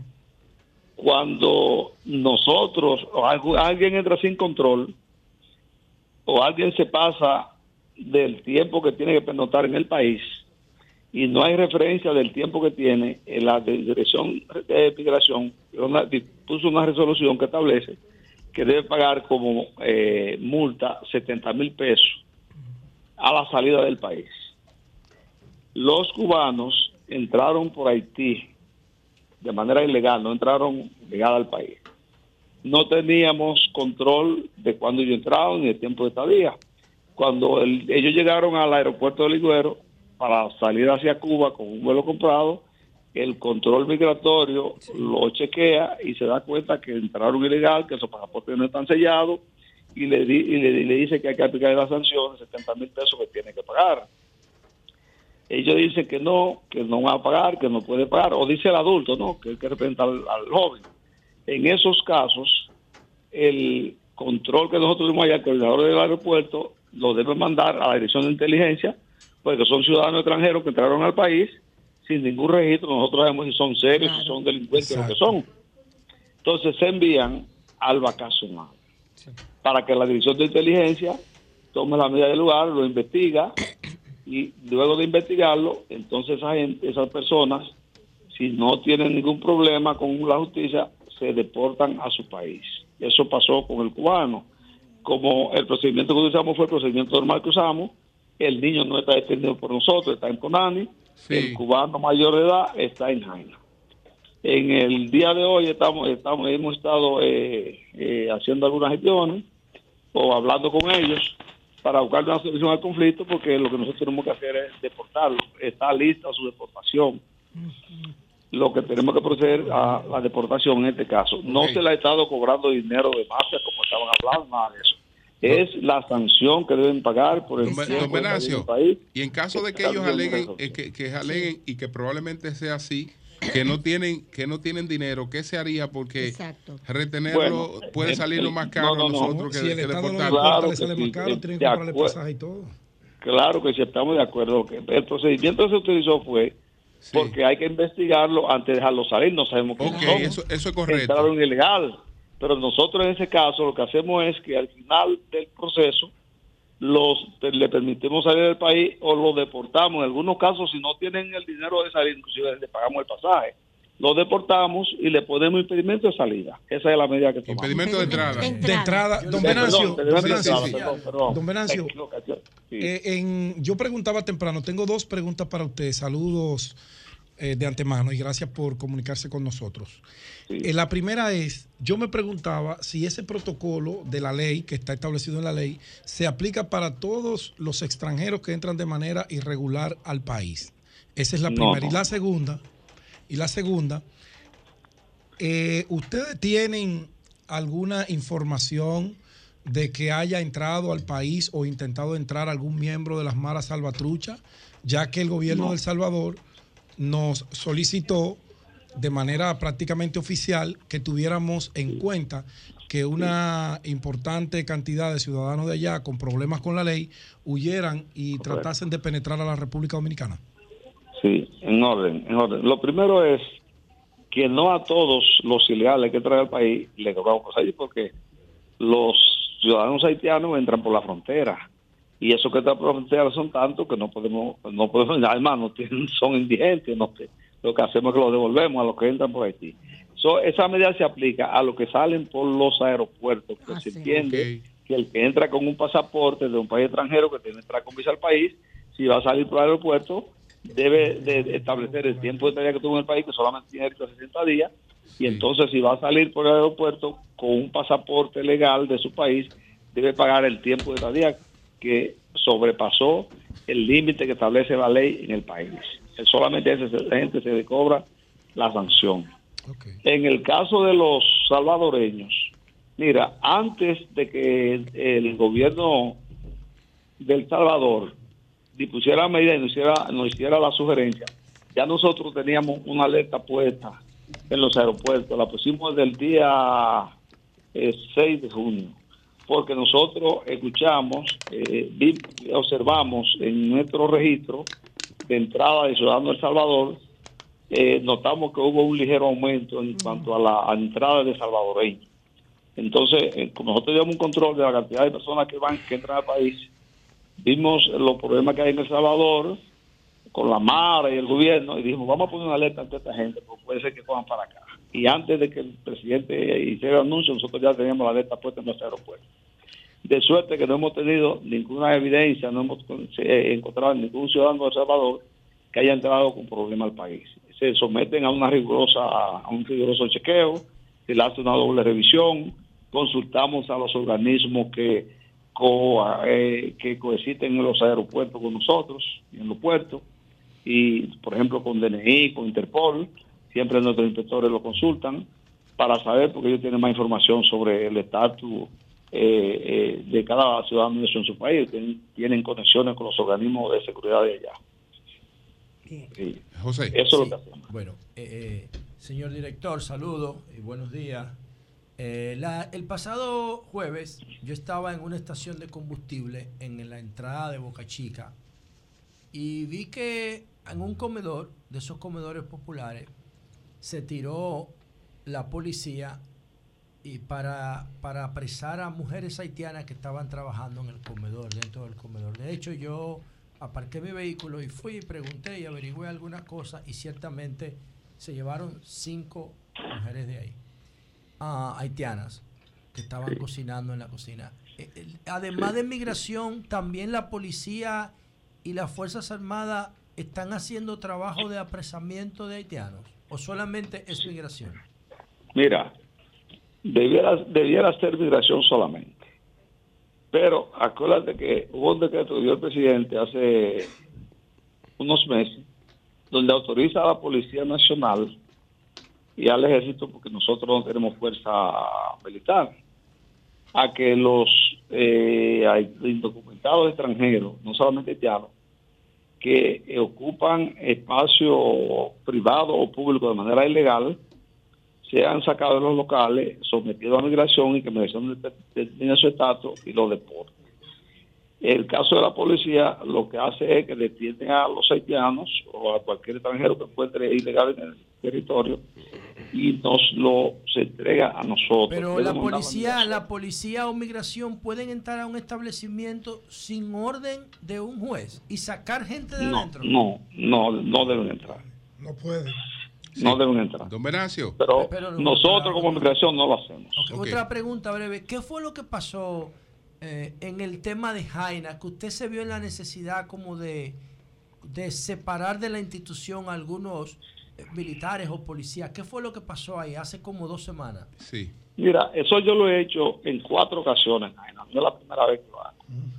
Tú sabes que en Jaina hay eh, siempre se hacen, hay muchos rumores y la gente que se queja y tú has visto que hemos salido inclusive algunas informaciones, fundamentalmente en el periódico Diario, donde se acusa de que eh, hay personas que le cobran dinero para dejarlo salir y esa cosa como esa no es, no es nuestra política, nuestra política de transparencia, nosotros damos tratamiento decente a los extranjeros que llevamos a AINA, lo llevamos allá, lo registramos, e inclusive nosotros hemos evitado cuando le traemos a Haití para algunos que dudan si entramos a la autoridad haitiana. Nosotros, eh, cada vez que se produce cualquier comentario en Jaina, como se produce en horas de la noche, y nosotros de día, los empleados nuestros trabajan durante el día, ¿verdad? Los empleados de inmigración que no son militares trabajan de día desde las 7 de la mañana hasta las 6 de la tarde. Algunas veces se quedan hasta las 7 de las 8 porque estamos procesando, son muchos los extranjeros que hay, hay que procesarlo. Cuando yo termine este proceso de procesamiento, se van a su casa. Los que se quedan en la salvaguarda son los militares. Entonces, hay rumores de que en la noche se despachan a, a ciudadanos haitianos extranjeros eh, a cambio de cualquier tipo de data que nosotros no tenemos prueba porque no hemos, no hemos encontrado a nadie que nos acuse directamente a una persona a fulano fue que lo hizo. Entonces nosotros para asegurarnos de que no pasen cosas similares, lo que hacemos es que el personal que está de servicio en los días que se hace la denuncia, nosotros lo, nosotros lo sustituimos para no correr el riesgo de que esas cosas realmente hayan pasado. Me escribe un eh, empresario agroindustrial de la provincia, hermana Mirabal. No, no, no, te escucho, Carlos. Me escribe por aquí un empresario agroindustrial de la provincia hermana Mirabal en Salcedo y me dice que le pregunte lo siguiente. Me dice él, me tengo más de un año con unos trabajadores haitianos en mi finca de plátano me apresaron cinco. Tuve que dar un dinero para que me lo entreguen en la frontera. 8 mil tablas. ¿Qué tengo que hacer para que esos trabajadores haitianos puedan circular en las calles sin que los apresen cada vez que salen a comer o a comprar algo? Lo primero es que si él pagó por, por, por dinero por, por, esos haitianos, él debe decir a quién le pagó. Así mismo. Porque es una responsabilidad de él decir que, que, le costó dinero y no decir a quién le pagó. Porque si yo voy a hacer un negocio contigo por dinero y tengo que pagarte a cambio de eso, debo saber a quién le estoy pagando. estoy escribiendo para preguntarle. Pero él, él, dice, ¿qué, ¿qué debe hacer él para que no, qué debe hacer él para que a estos haitianos que trabajan con, su, en su finca tengan el documento para que cuando la policía los aprese no lo, puedan dejar circular. No lo no lo, no él no puede él lo que él tiene que hacer es someter someter a la legalidad de esos haitianos. Tú sabes el procedimiento, el procedimiento legal es el siguiente. Para nosotros poder darle un permiso de trabajo o darle una residencia a un extranjero tiene que estar dotado de documentos. Exactamente. Entonces, hay muchos empresarios que como es más fácil para ellos tomar cualquier extranjero y ponerlo a trabajar en su finca, no importa el riesgo que corran, toman eh, extranjeros ilegales que no tienen ni siquiera acta de nacimiento. Entonces, nosotros no tenemos mecanismo para legalizar a ningún extranjero que no, esté dotado de su documento original en su país. Además, para entrar al país, pues, solicitar un permiso de trabajo, hay que entrar con visa. ¿Cómo se llama claro, Don Venancio. don Venancio. Eso es lo que dice la ley. don, don Venancio, por favor, la, la, investigación. No, él, señores, él lo que tiene vamos que hacer no traficar. Tenemos a don Venancio en la línea. Él lo que es un traficante, dile que le digo yo. Vamos a terminar con don Venancio. Don Venancio. No, porque él no fue que La investigación sobre... Pagan, los empresarios pagan para que lo traigan. Vamos a terminar con don Venancio, por favor. Don Venancio, la investigación sobre el caso del niño que apareció en el camión colgando con la madre. ¿En qué paró esa investigación? Sí. Ese tema es importante. Eh, ese tema es muy importante. Ese caso me recordó a Peña Mira, porque a Peña mira ese caso te puede recordar. No, pero vamos a terminar con Venancio, por favor. ¿A Peña? Y lo separaron de su padre. Pero vamos a terminar con Venancio, por favor. Adelante, don Venancio. Primero, yo te voy a decir qué concluyó la investigación, pero primero te quiero dar una explicación de, de cómo se inició el caso. Ok nuestra brigada, cuando salen a la calle, paran el camión en una esquina específica, ¿verdad? Entonces, de esa esquina se distribuyen los agentes migratorios a, a, la, las diferentes calles y entonces interditan a los ilegales que andan en la calle sin documento. En el momento que el camión está parado en la chale de Gore, esquina carretera de Mendoza, están trayendo algunos ilegales y los ponen en el camión, lo cierran y vuelven y se van. Queda un custodio en el camión y el chofer. Eh, habían traído a una haitiana que andaba ilegal en la calle sin documento. Vinieron en ese momento, llegaron como 20 personas dominicanas. Una señora con un niño con un niño cargado y dice que le entreguen la, que saquen la haitiana porque ya es la mamá de ese niño. El agente que está ahí, el custodia, no puede determinar si ese niño hijo de esa haitiana o no, porque son dominicanos los que lo traen. Eh, cuando le pasen el niño, porque ese video, eso pasó el jueves, y el video lo sacaron el viernes, eso fue, pasaron durante el día del jueves editándolo. Cuando el niño llega, la intención llega con el niño, el agente que está ahí de custodia trata de impedir que ella se lo pase a haitiano, pero lo presionaron y cuando le van a niño, él mete el brazo. Si pudiéramos enseñar el video original, y él trata de, no, de que el niño no llegue, pero la haitiana se aferra al niño y ante la posibilidad de que él, tratando de quitarle el niño a la haitiana, el niño sufra una lesión, él se lo suelta, se sienta. ¿Qué pasa? Que le dice al chofer, colócate bien porque está mal parado, para, para sacar la haitiana. El camión gira a la derecha y en lo que gira el camión ahí toman el video donde se ve el agente sentado. Y entonces ellos se paran, desmontan la haitiana, le entregan el niño. Tenemos prueba de eso, pues yo inclusive tengo la ubicación de donde vive, ya yo sé dónde vive la haitiana, está con su niño ahí, no hemos deportado, y la dominicana también sabemos dónde vive. Lo investigamos. Que el resultado final fue que nosotros entendemos pues entendimos que la acción del custodia tal vez fue un poco negligente, él no debió permitir que llevaran el niño, debió eh, hacer un mayor esfuerzo por protegerlo cuando el camión arrancó, pero él tuvo que sentarse porque el camión iba a arrancar y él estaba parado sobre la caer y la, la haitiana aferrada al niño, con él abrazado de en la red, no podía él jalárselo, entonces se paró el camión, se desmontó la haitiana, se le entregó el niño. Naturalmente ya nosotros no tenemos ninguna otra versión, porque la versión que hay es la de la foto que se tomó en el momento que él le cede el niño a la haitiana. Claro. Ante esa situación, nosotros tomamos la medida de cancelar a la gente custodia que estaba en el camión porque se nota que hubo negligencia. Debieron haberlo matado. Don Venancio, debieron haberlo matado para que los, los prohaitianos de este país se sientan satisfechos.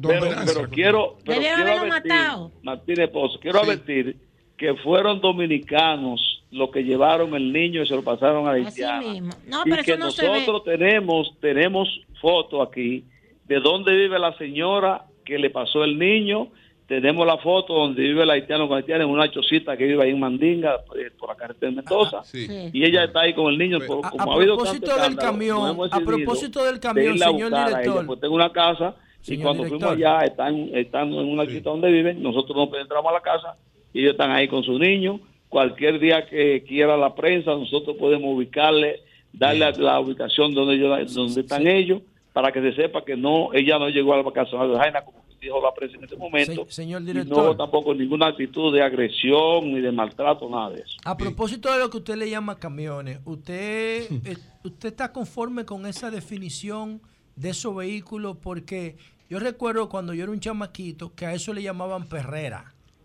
Es verdad. Sí, así le llamaban, le llamaban a, la, a, la, de la policía Le llamaban Griselda, le llamaban Pangola, le llamaban Perrera, porque parece como si fuera una jaula. Adelante, ¿Me, me permite una explicación sobre eso? Carlos? Vamos a ver. Mira la explicación que tiene. La explicación que tiene eso es, lo, es la siguiente. Mira, nosotros compramos esos camiones, le ponemos tres líneas de banco para que se sienten. ¿Sabe por qué? Porque nosotros primero compramos, cuando yo llegué aquí, yo adquirí dos autobuses grandes de 100 pasajeros. Sí. ¿Y tú sabes cuál es, cuál es la actitud? Que el primer resultado fue que en un operativo que hicimos en Higüey, traíamos a unos 100 eh, eh, documentados de Higüey para acá y cogieron un, un, una, un, una, un barrote de la guagua, los dispararon los haitianos, rompieron la puerta, le dieron a un empleado nuestro, a un agente migratorio con el tubo en un brazo y le rompieron todos los dientes al, al, al agente migratorio, a los haitianos y ese señor tuvo que durar nueve días un interno en un centro hospitalario. Pero eso no importa, homenaje, es dominicano. Bueno, bueno, bueno Ojalá lo hubieran matado también. Si había uno violento en la guagua, debieron expulsarlo. Uno, además, no, tratarlo a todo por uno que se comportó violento. Señores, podemos continuar la discusión después, pero vamos a terminar con Así lo hacen en todos los países, el tipo de lo que Sí. Señores, vamos a terminar con el. Vamos a terminar la entrevista. Vamos a terminar la entrevista finalmente por mi parte. Si me escuchan, vamos si con me Gracias, don Don Venancio. Para que sepa por qué. ¿Por qué? Óyeme por qué. Discúlpame. Sí. Eh, mira, mira por qué lo hicimos así. Además de eso, mira, nosotros montamos la guagua. ¿Tú sabes qué hacen ellos cuando no pueden Óyelo, ¿eh? destruir la guagua? Mira, Sí. cuando no pueden destruir la guagua con objetos punzantes porque no lo tienen, le pegan los dientes Me- a los lo asientos de los dicho. autobuses y los No. rompen con los dientes. Pero es que eso es que lo que usted está haciendo viola la Y tenemos que constitución. ponerle Seguro, vete, a defenderla. la constitución. No, no, Vete a espérate, para defenderla, algún vete lado. a defenderla. Viola la constitución. Doña La Consuelo y José, constitución un dice que momento. tú eres Pedro, soberano, este país. Bueno, señor, gracias. lo Don. Venancio, muchas gracias. Mucha, escúchame, Pedro. Muchas gracias, don Venancio. Gracias, don. Venancio. Muchas gracias. Ok, ok.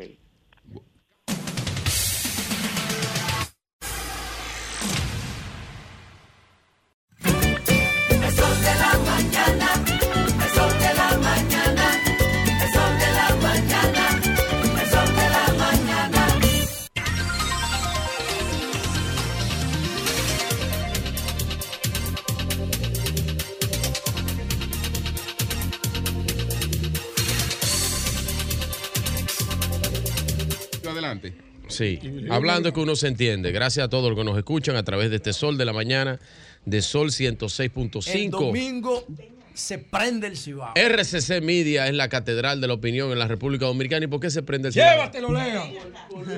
Pero mañana. No es mañana, desinformando. Luis René Canán, su juramentación. Él y todo su equipo. Tan activo tú, José. Él y todo su equipo. José es un gran amigo de él. igual que don Julio. Y de ustedes. Y, ahora vamos a ser compañeros. Eh, compañeros partidarios. Hay huelga. Bueno, ya ustedes saben. Miren, eh, estaba leyendo un artículo eh, y estaba siguiendo las noticias. A propósito, Boli, ¿cuántos empleos son? Porque el asistente de Boli. pero ¿cómo ha sido? Pero el asistente de Boli está llamando dirigentes del PLD ofreciendo el empleo. El que era asistente Ah, del que se fue. ¿y empleo dónde? Que, que ellos le van a conseguir un empleo. Pero no hay para los tan- PRMI y ellos están ofreciendo. Sí, No, está- no. sí, eh, él, no Boli, no el asistente del que se fue, porque me lo han dicho a mí varios dirigentes del PLD. Mira, él, él ha estado llamando y que, que le está, está, eh, ofreciendo. Boli, tanto ven y esto aquí y a hablar esta vaina, porque tú sabes que lo. Que No, la, tú sabes que los acuerdos tú son sabes- de gratis. Tú sabes cómo es la vaina y del Boli, porque Boli Pero debe Boli, venir Boli, aquí, no, porque Boli, Boli está allá abajo. Si mi asistente lo hace porque tiene mi permiso. Yo no sé. Digo yo. Llámame a Boli. No, no, está de viaje, pero Boli.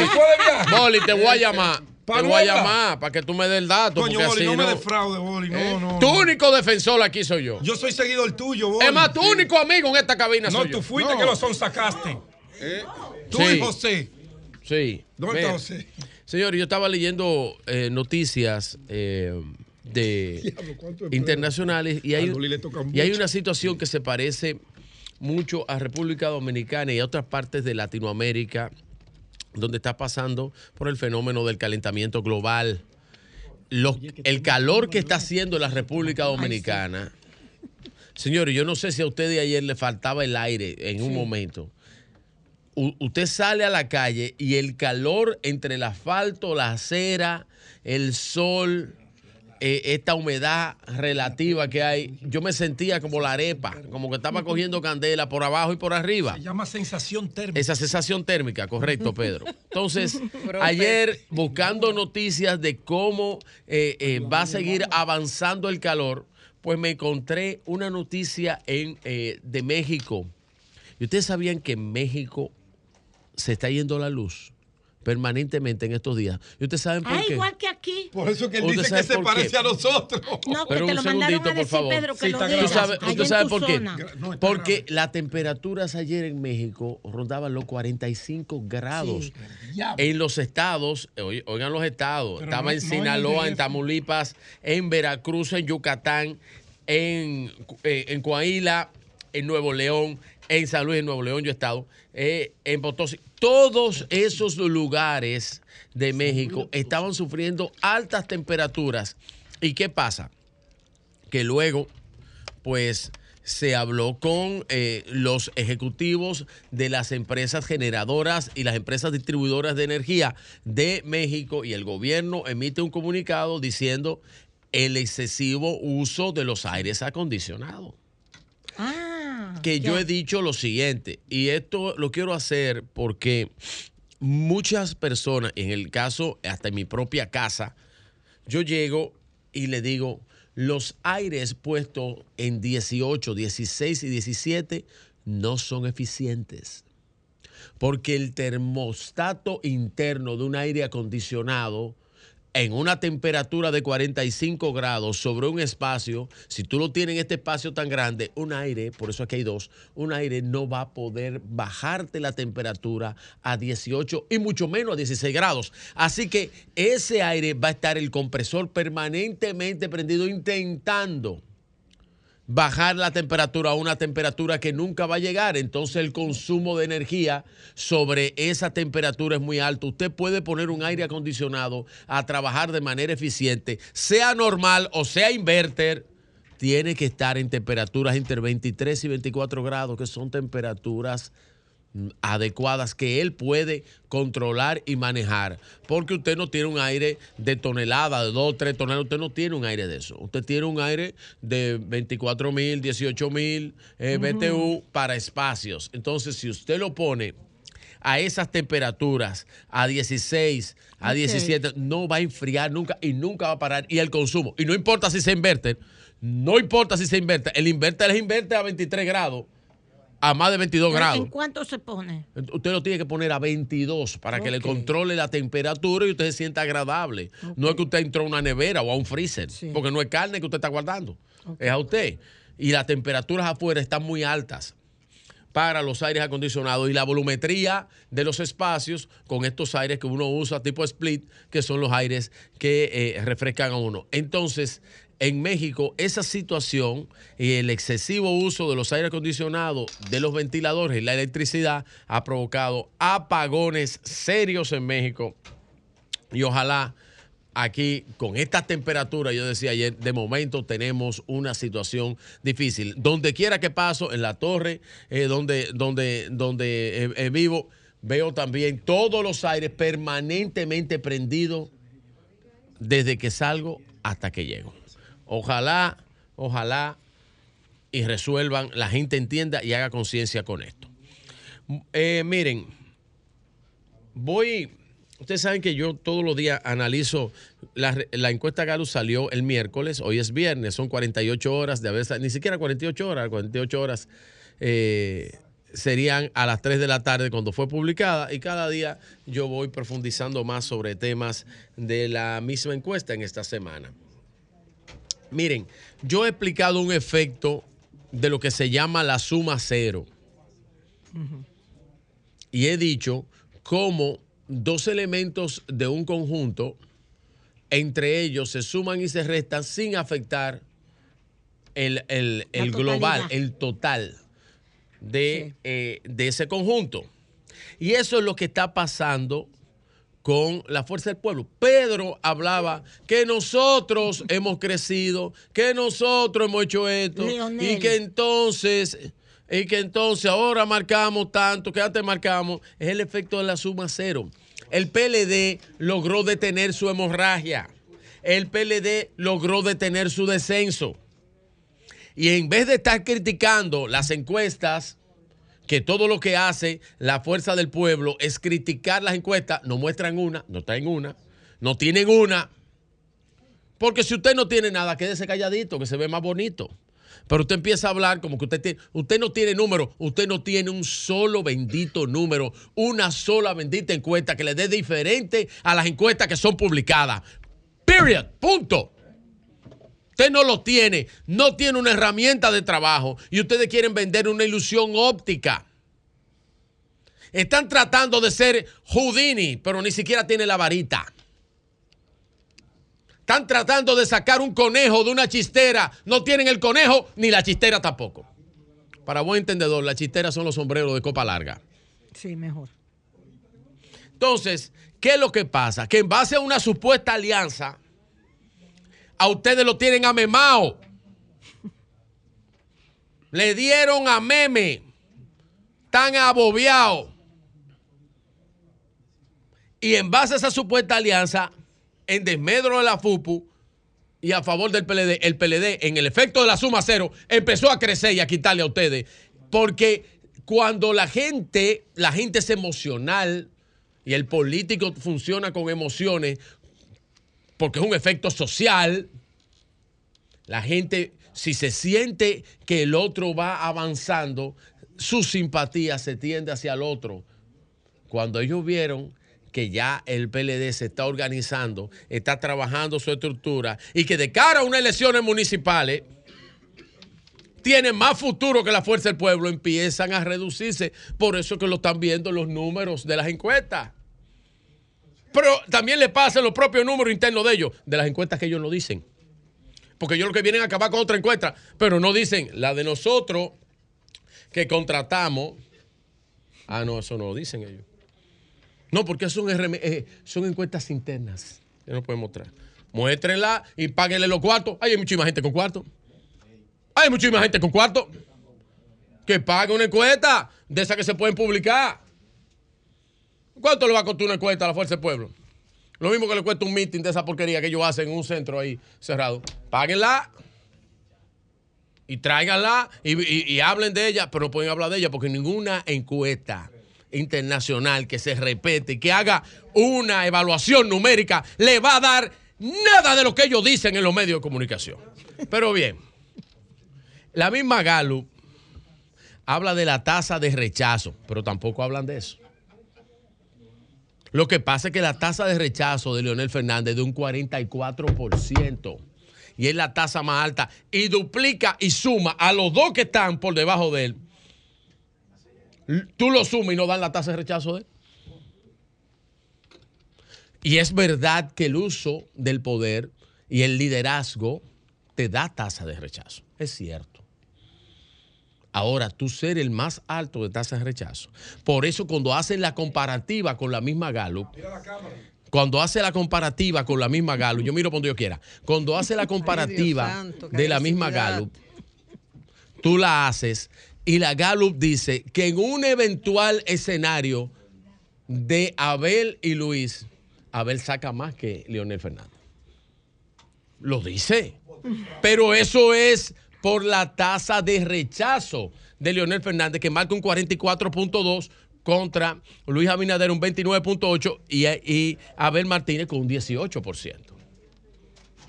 Esa es la vaina. Y también cuando tú preguntas en la misma encuesta, otro, otra pregunta que no logramos analizar, en, que son preguntas cual y cuanti, son preguntas de percepción, que trabajan la percepción al futuro. Y eso incluye, porque es del total, eso incluye a los mismos PLDistas y FUPITA que contestan así. Porque es algo, es algo de qué usted cree. Le preguntan, ¿cuál sacaría más del 50%?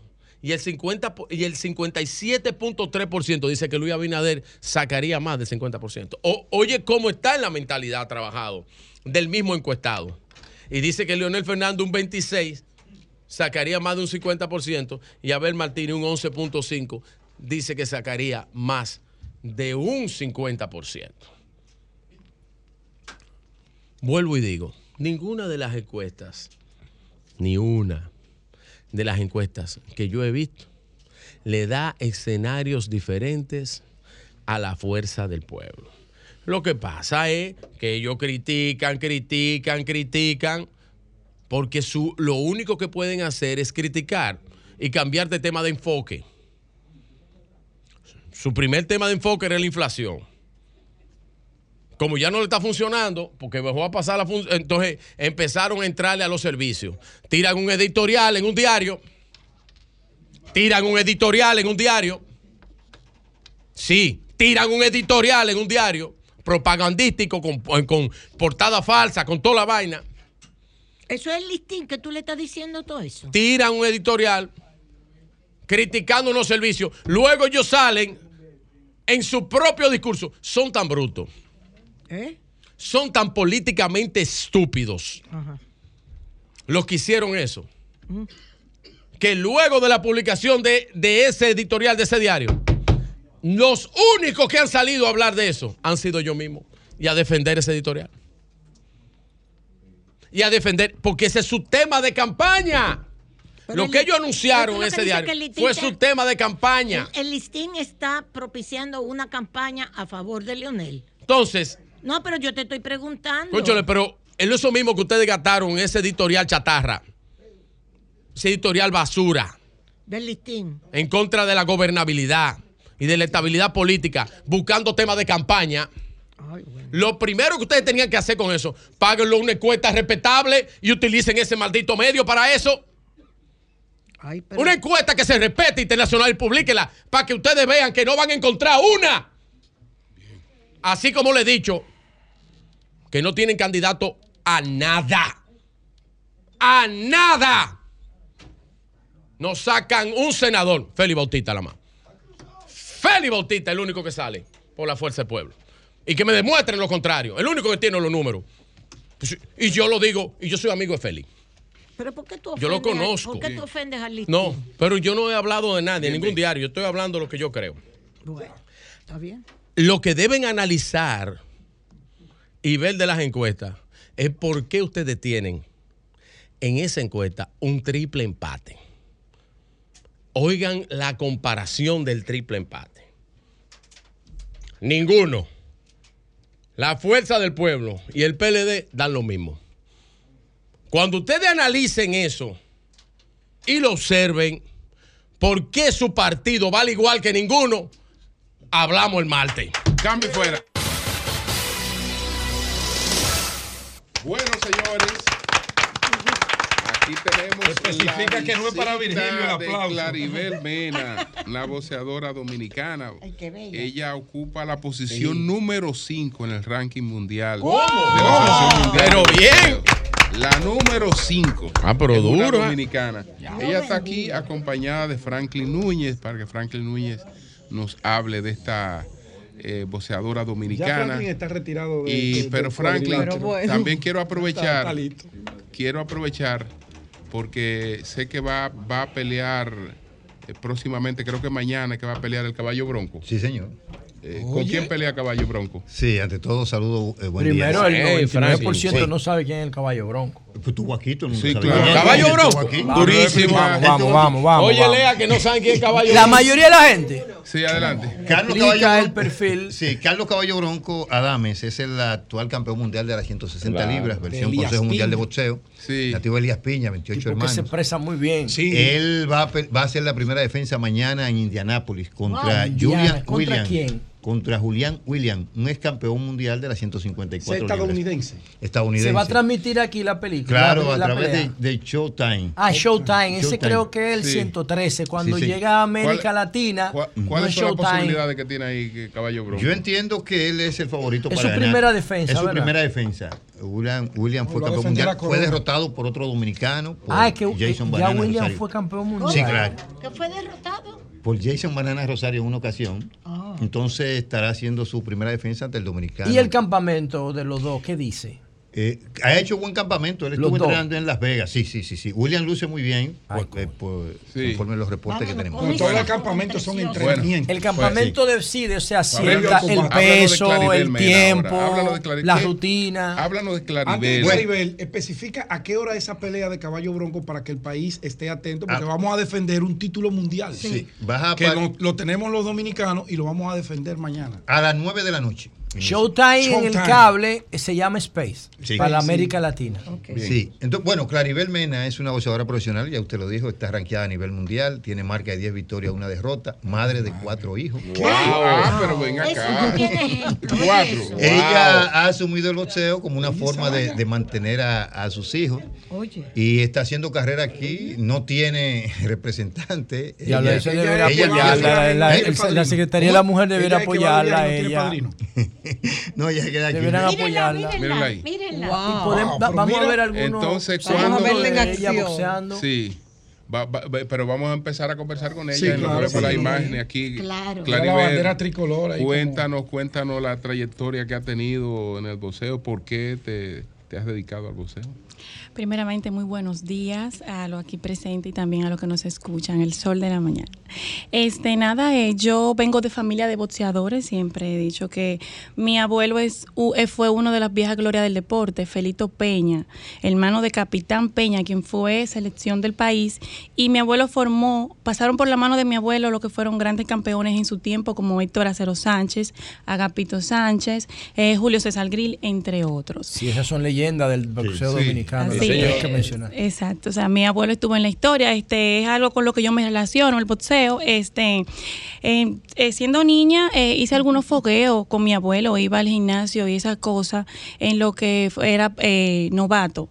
Este, tuve que retirarme porque por los estudios, eh, mis hijos, pero a nivel profesional lo retomé, ya tengo cuatro años. O sea, tú a nivel amateur nunca estuviste en la federación ni No. competiste por No, el país, no, no. no. Solamente No, a nivel profesional directo. O sea, exactamente. Ok. Sí. Una pregunta, entonces tú tienes ya 10 peleas como profesional, Sí. 10 Oh. y has perdido una. Mm, sí. Eh, ¿Tú perdiste por qué vía y ganaste por cuáles vías? Tengo seis, siete por la vía del knockout. Perdí Oh, una, sí, sí. ¿Y perdiste una por nocaut también? No, no, no, no, no. No, por decisión. decisión dividida. Ok, una pregunta. Eh, eh, dos preguntas para que los demás también puedan participar. Ay, qué Sí, Es que me bueno, qué bueno. Qué generoso. Qué generoso. Eso es porque Antonio está ahí. para que crea. La primera es Sí. una pregunta técnica y luego una pregunta sociológica. La primera, ¿cómo es un día de rutina de entrenamiento en tu vida? normal y cuando estás en campamento para una pelea. Y otra cosa, otra pregunta. En tus relaciones donde has tenido cuatro hijos, que espero estén maravillosos y sanos y todo, ¿alguna vez en tu vida ha habido un evento de violencia intrafamiliar contra ti? ¿Y cómo tú, con ese enojado de boxístico, cómo tú enfrentas eso? Vamos a ver. Bueno, este, un día de entrenamiento eh, eh, de un boxeador el boxeo es el único deporte que se, tiene que entrenar eh, todos los días oh. y, dos veces al día. Yo entreno de 8 de la mañana a 12 del mediodía y en la tarde cojo lo que dicen pista. Tengo que correr. Y después boxeo. Eh, hago boxeo y luego gimnasio. Sí, hay que correr. Este sí, soy una... Aquí hay buenos entrenadores. Claro. De boxeo, excelente. Sí. Hay buenos dominicanos. Muy bueno. Claro que sí. y la otra pregunta decía, ¿había alguna situación? ¿Algún evento, alguna situación de violencia intrafamiliar que tú hayas tenido que recurrir a tus capacidades deportivas para defenderte o defender a uno de tus hijos? Bueno, este, no he tenido que recurrir a eso porque me pasó una situación, fui víctima de violencia de género, oh. pero no estaba en el boxeo. Lo que hiciste fue resolverlo por la vía por judicial. La vía, por la vía judicial. Sí, porque si no tuviera y en la calle, alguna vez en la calle, fuera de un ring, tú has alguien se propasó contigo, tú has tenido que meter un jab, un uppercut, una vaina de esas. Los boxeadores con licencia, cuando actúan violentamente, eh, ante un juez un golpe es como si fuera con un arma lacerante. si no en defensa como si tú le estuvieras dando con un cuchillo. Cada vez que te da un golpe, es un cuchillazo. Un agravante. Un agravante. Este, voy a resaltar eso que dices y, aclarar, y aclararlo. Muchas personas me hacen la pregunta que como soy boxeadora, que cómo me va con mi pareja, que nadie me puede hablar duro en la calle. Ah. Quiero aclarar, quiero aclarar algo. Eso no es así. Es todo lo contrario. Este, nunca la violencia. Al contrario, el atleta y más lo que practican artes marciales, eh, somos muy disciplinados, incluso el, esa disciplina nos enseña eso, a siempre irnos por el diálogo, eh, no por la violencia. Mis manos son dos armas, yo no puedo usarla, eso me puede traer consecuencias. ¿Cuál, es tu categoría? Este, el peso. Este, yo me eh, estoy en la, en la 154 mediano junior y también la 147. ¿Y cuál es tu próximo compromiso? Espérate, 154 este, qué? Libras. 154 libras. ¿Tú tienes 6 libras más que yo? Sí, porque ella es una mujer fuerte. Yo te lo dije el otro día. Que tenía que aumentar algo. ¿Cuál es tu próximo compromiso? bueno, este, mi próximo compromiso será en la cartelera que tendrá la empresa promotora Chuan Boxing este 30 de junio a partir de las 7 de la noche. Algo que quiero aprovechar que eh, mi pelea está en el aire, mi pelea está en el aire. Yo voy a estar combatiendo contra una colombiana, eh, una veterana ya de 54 peleas, este, por una faja latina para hacerme campeona latina. Y mi pelea está en el aire porque este ¿Cómo en el aire? sí está en el aire. No sé si voy a pelear. por las siguientes razones. Porque siempre he resaltado, he dicho que el boxeo, el boxeo femenino aquí en República Dominicana carece de ayuda, no tiene respaldo. Eh, porque las peleas de los de las mujeres no son tan jugosas como las de los hombres. no contamos con el apoyo y esa cosa. Exacto. Entonces yo he sido, soy una atleta que mi trayectoria y todo el que me conoce sabe que yo he venido trabajando sola yo inicié en el boxeo por una situación económica. El boxeo me ha abierto muchas puertas, pero de las, o sea, yo he tenido que nutrir. Yo entré por una situación económica. pero yo tengo, medalla. Yo tengo que nutrir el boxeo de mis ingresos, practicando, vendiendo productos. Ahora mismo estoy vendiendo tirar a la calle, vendiendo boletas. Vendiendo boletas. Vendiendo boletas. Crece, crece. Mario, crece. Espérate un segundito. Claribel, Claribel. Claribel. Diablo vendiendo boletas. Escúchame, no, pero, está bien, pero vamos en orden. Qué maldito país. Escúchame, pero eh, está bien. Ella está vendiendo boletas. Como ella está vendiendo boletas, vamos a aprovechar para dar el dato. Para que cualquier persona que te quiera comprar la boleta, si tiene algún número, ¿cómo lo hace? No, ¿y dónde va a ser la pelea? Para que la gente ya conecte, ¿no? Comprar la boleta, ¿a qué hora? ¿En qué lugar ah. estás en el cartel? Si además de ti habrá otras peleas que puede interesar a quienes yo estoy tentado a comprar esa boleta. ¿Dónde va a ser? Sí, la, eh, la, eh, la, cartelera de boxeo será en el Club Mauricio Valls a partir de las 7 de la noche. Este, pero yo el domingo estaré en, en el Olímpico en la pista, en la pista, eh, ahí estaré vendiendo las boletas quien, quien, de, en un horario de 8 de la mañana a 12 del mediodía. Las boletas son para ir a verte competir. Sí, las boletas son para irme a ver competir porque y también para apoyarme. Es la estelar. Eh, un, sí, una de las estelares, ya que es por un título. El, las boletas, la boleta? La boleta tiene un precio de 500 pesos. bueno, ¿y cuándo es la pelea? ¿Cuándo es la pelea? El 30. El 30. El, 30. el jueves, el, jueves que viene, el viernes que viene. Franklin, Claribel. ¿qué más podemos hacer para apoyar a Claribel? Por un lado, comprar las boletas. Pero eso se resuelve. Aquí hay 30, Aquí hay 30 ya en el panel. 30, nosotros 3, 10 cada uno. Tú me dices, ella no califica para Creso porque es eh, eh, no, bien, doña Consuelo Díez, ya tienes 40 boletas en el panel. Atención, atención. grupo Queremos que el Ministerio de Deportes compre 2.000 boletas de esas. Atención, Elvi Duarte, llámame. ¿Qué podemos hacer para apoyar a Claribel? Yo le voy a dar un dato. Ella por esta, Lea no gana dinero. Me mandan a decir, pero perdón, el ministro de Deportes no la ha apoyado en nada. No, no, no pero la va a apoyar. Incluso, ahora, después de esta entrevista, Virgilio lo va a llamar. Sí, ella va a decir, sí. sí. no lo conoce, sí. lo va a llamar. Incluso. Señores, vamos, vamos, vamos para acá, vamos para acá. Franklin. ¿Tú no lo conoces? No, Franklin. ¿Tú no eres del gobierno? Ella quiere decir algo sobre el ministerio. Adelante. Incluso. Sí, no, dale, dale a ellos, dale. no, no, no. E incluso yo estuve en la oficina del viceministro de Deporte, Kennedy Vargas, perdí un día literal, eh, mi horario de entrenamiento en la mañana.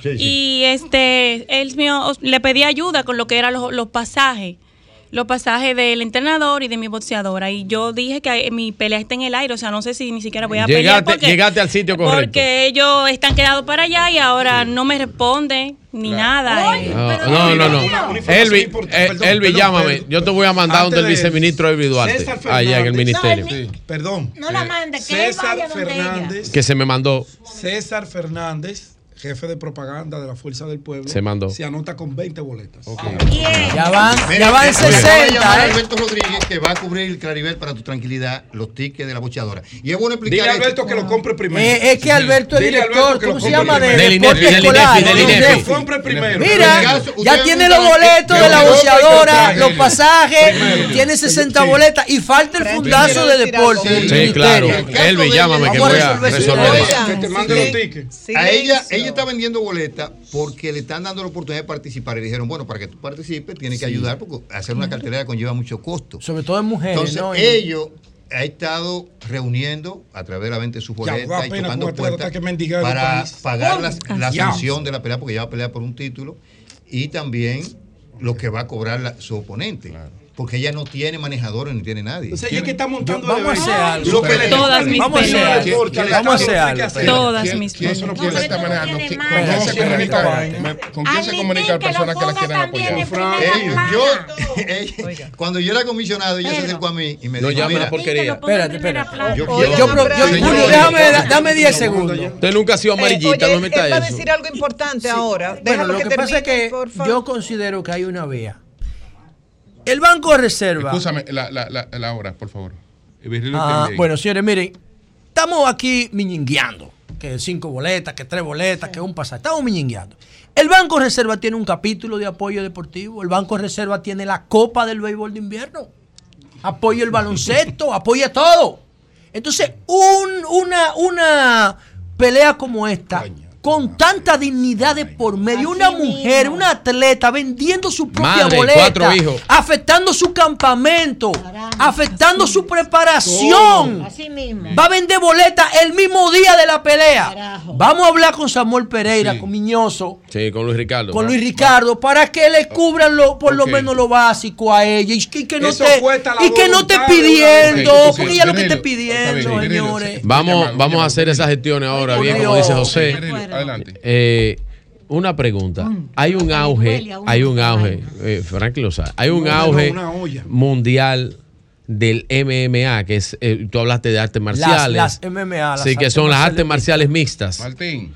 Entonces, ¿te ha interesado alguna vez, has visto, ya que tienes el conocimiento básico del boxeo, te haría falta lucha eh, para poder hacer eso?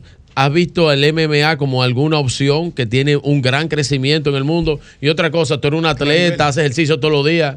Pero tú no te comes una empanadita, José, un chicharrón. Eh, eh, tú no comes, te comes un sándwich o algo así, que José critica eso todos los días. Mira, antes de que pase una información, porque esto se iba a aprender, yo lo sé, la gente dominicana es buena. Sí. Escucha, no son como los funcionarios de Virgilio. No, no, retira eso. Efraín Irujo, que es precandidato a senador por el PRM en Pedernales, quiere 50 boletas. Pero tienen que mandarme el dinero adelante. no quiero promesa. No quiero promesa. Falta algo importante. Julio preguntó por un contacto. Aquella persona que quiera aportar, que quiera apoyar a su carrera, ¿a qué número se comunica? La cuenta ahora mismo, ya, para empezar para su cuarto. Sí, este no, me pueden inscribir por mi Instagram, eh, eh, rompe corazones rayita 90. Rompe corazones. ¡Ey, ey! ¿Qué pasó ahí? Porque los boxeadores, los boxeadores todos tenemos, todos tenemos un sobrenombre en el boxeo. Sí, está el que el, el que va a pelear ahora este 24, dice que eh, se llama Carlos Adame, le dicen caballo bronco. El caballo bronco. Sí, Jason, Jason Rosario le dicen la banana. tienes espacio, tú tienes espacio en tu agenda para tú ir a un canal de YouTube a comentar la pelea del Bronco. ¿Cómo? ¿Cuándo es la pelea? Espacio, o sea, mientras se esté transmitiendo la pelea, tú pudieras comentarla para la audiencia, tú con tu experiencia, la pelea de él.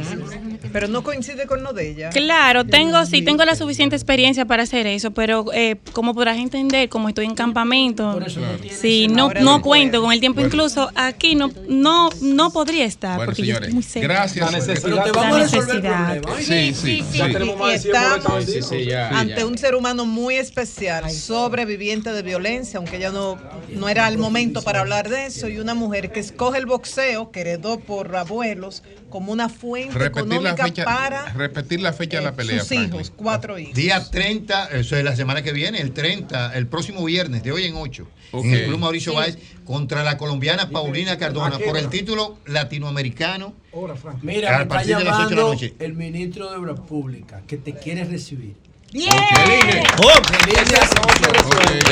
Ese resuelve, ese sí es duro. Quiere recibir. Ahí va a estar todo resuelto. Entonces, cuando terminemos la entrevista, yo te paso. ¿Por qué llaman a José no a Bueno, fue Andrés que me llamó. Fue Andrés Mato. Fue Licho. Yo te, yo te pongo ahora en contacto para que ellos te lleven. Aquí se está hablando, aquí se está hablando de boxeo. Esto está bueno.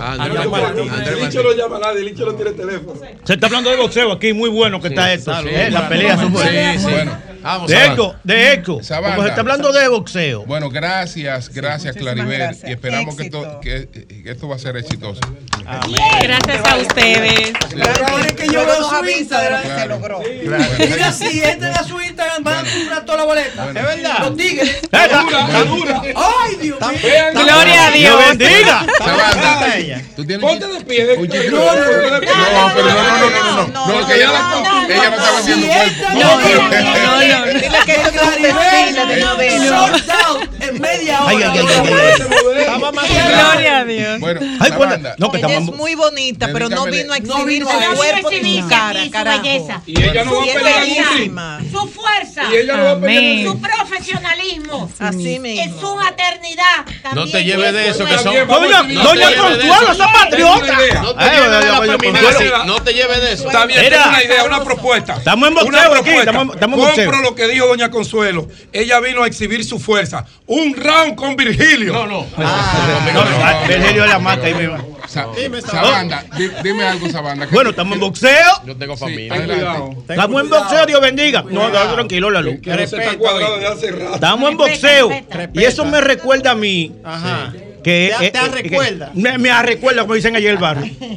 eh, estamos en boxeo. Y eso me recuerda que la delincuencia está acabando con este país. Ustedes me dirán, tú tienes que ver una cosa con la otra. ¿Qué tiene que ver la delincuencia con el boxeo? Yo no entiendo. Oh, eso. A, mi tía, a mi tía le dicen la boxeadora. ¿Y por, qué? Ha tenido como 15 asaltos. Julio, antes de que pase antes de pasar con Martín, antes, de antes de pasar con Martín, Dígame. es lo mismo, yo soy socio. Eh, nos visita una comisión de estudiantes de periodismo de la Universidad Católica de Santo Domingo, encabezada por Nicole Collado, María? Casilla Lía Correa y Chantal Marte están desde temprano mirando el, y observando el periodismo especial que se hace en el sol de la mañana. La dinámica. la dinámica. Esa universidad, es, esa universidad es la mamá de las universidades. ¿Y por qué? La madre y maestra. Mira. la católica. Es la católica. Tengo otra llamada brutal aquí. Dale. Adelante la luz. Este programa es tuyo. Ya la llamada está buena. Luis Miñoso del Banco Luis Ricardo ya, Luis Ricardo Miñoso Rojas. tú necesitas? Dos millones de pesos. hable con ella entonces. En privado, Te paso el número. Sí, claro. Vamos, vamos. Muy bien, José. Frank, te paso los números de la persona para que tú. Mi amigo Luis Miñoso. Claro, Gracias, gracias, muchas gracias. Eso me recordó el chiste del salario mínimo, que lo iba a echar aquí, pero no lo voy a echar. ¿Y por qué? Porque no me alcanzó. ¡Está duro! ¡Está duro! El que debería responder es el ministro de Sí, sí, sí. Pero ¿cómo va a responder eso? No existe. Esa llamada falta, la del ministro de ya, ya el viceministro de Deportes, Elvi Duarte, la va a recibir a ella para llevarla donde el ministro. Ya le voy a dar el número. Franklin Núñez. Tranquilo, José. Martín. Usted sabe que eh, Gloria Ceballo anunció que andan unos Ay, Gloria Ceballo. Sí. Sí, sí, Yo hice el coro. La ingeniera, ingeniera. Ingeniera, ingeniera. Con respeto. Núñez, mi hermano. Vamos para allá. ¿Cómo se llama? ¿Cómo el coro? Mira, en alerta. Escúchame, ponme un cumpleaños ahí, que está de cumpleaños Rafaelito Díaz. Y no ¡Eh, Rafael Díaz! Un año más en tu vida.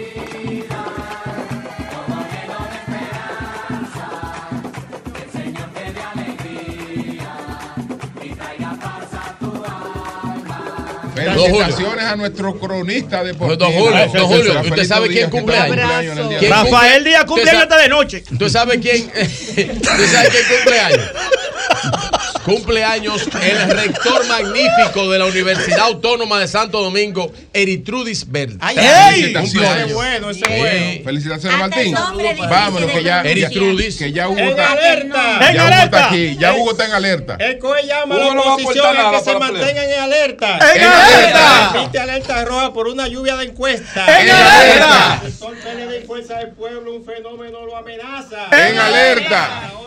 No pronostica ningún tipo de alianza. En alerta. Mientras que en el sector PLD siguen los aguaceros repentinos. En alerta. Haciendo que muchos de sus miembros se vayan a alojar a otro partido. En alerta. Los vientos se dejan sentir en el sector Fuerza del Pueblo. En alerta. Provocando un ventarrón de un supuesto acuerdo. En alerta. Aviso de tres tormentas formadas. David Collado, Raquel Peña y Carolina Mejía. En alerta. Continuarán su trayectoria hacia el fenómeno Abinader. Se debía. En alerta. Fue una lluvia de cuesta que azotó esta semana. En alerta. La tormenta Abinader ha provocado tremenda vaguada. En alerta. El huracán Abel Martínez no se ve muy intenso. En alerta. Según los numeritos, está provocando chubaco disperso. En alerta.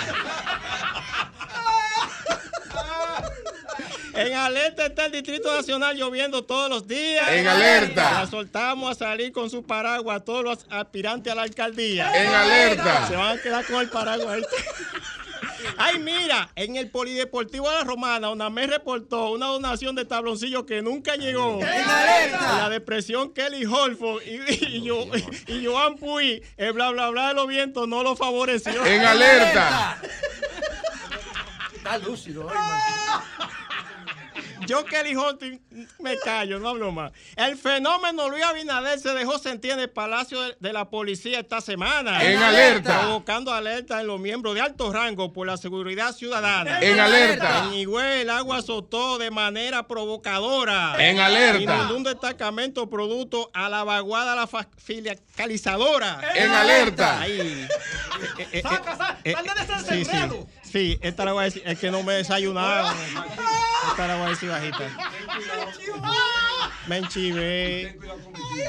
Una, una empanada ahí que me comí. fue. Sigue comiendo esa basura. Mira, eh, eh, este bajita, este bajita.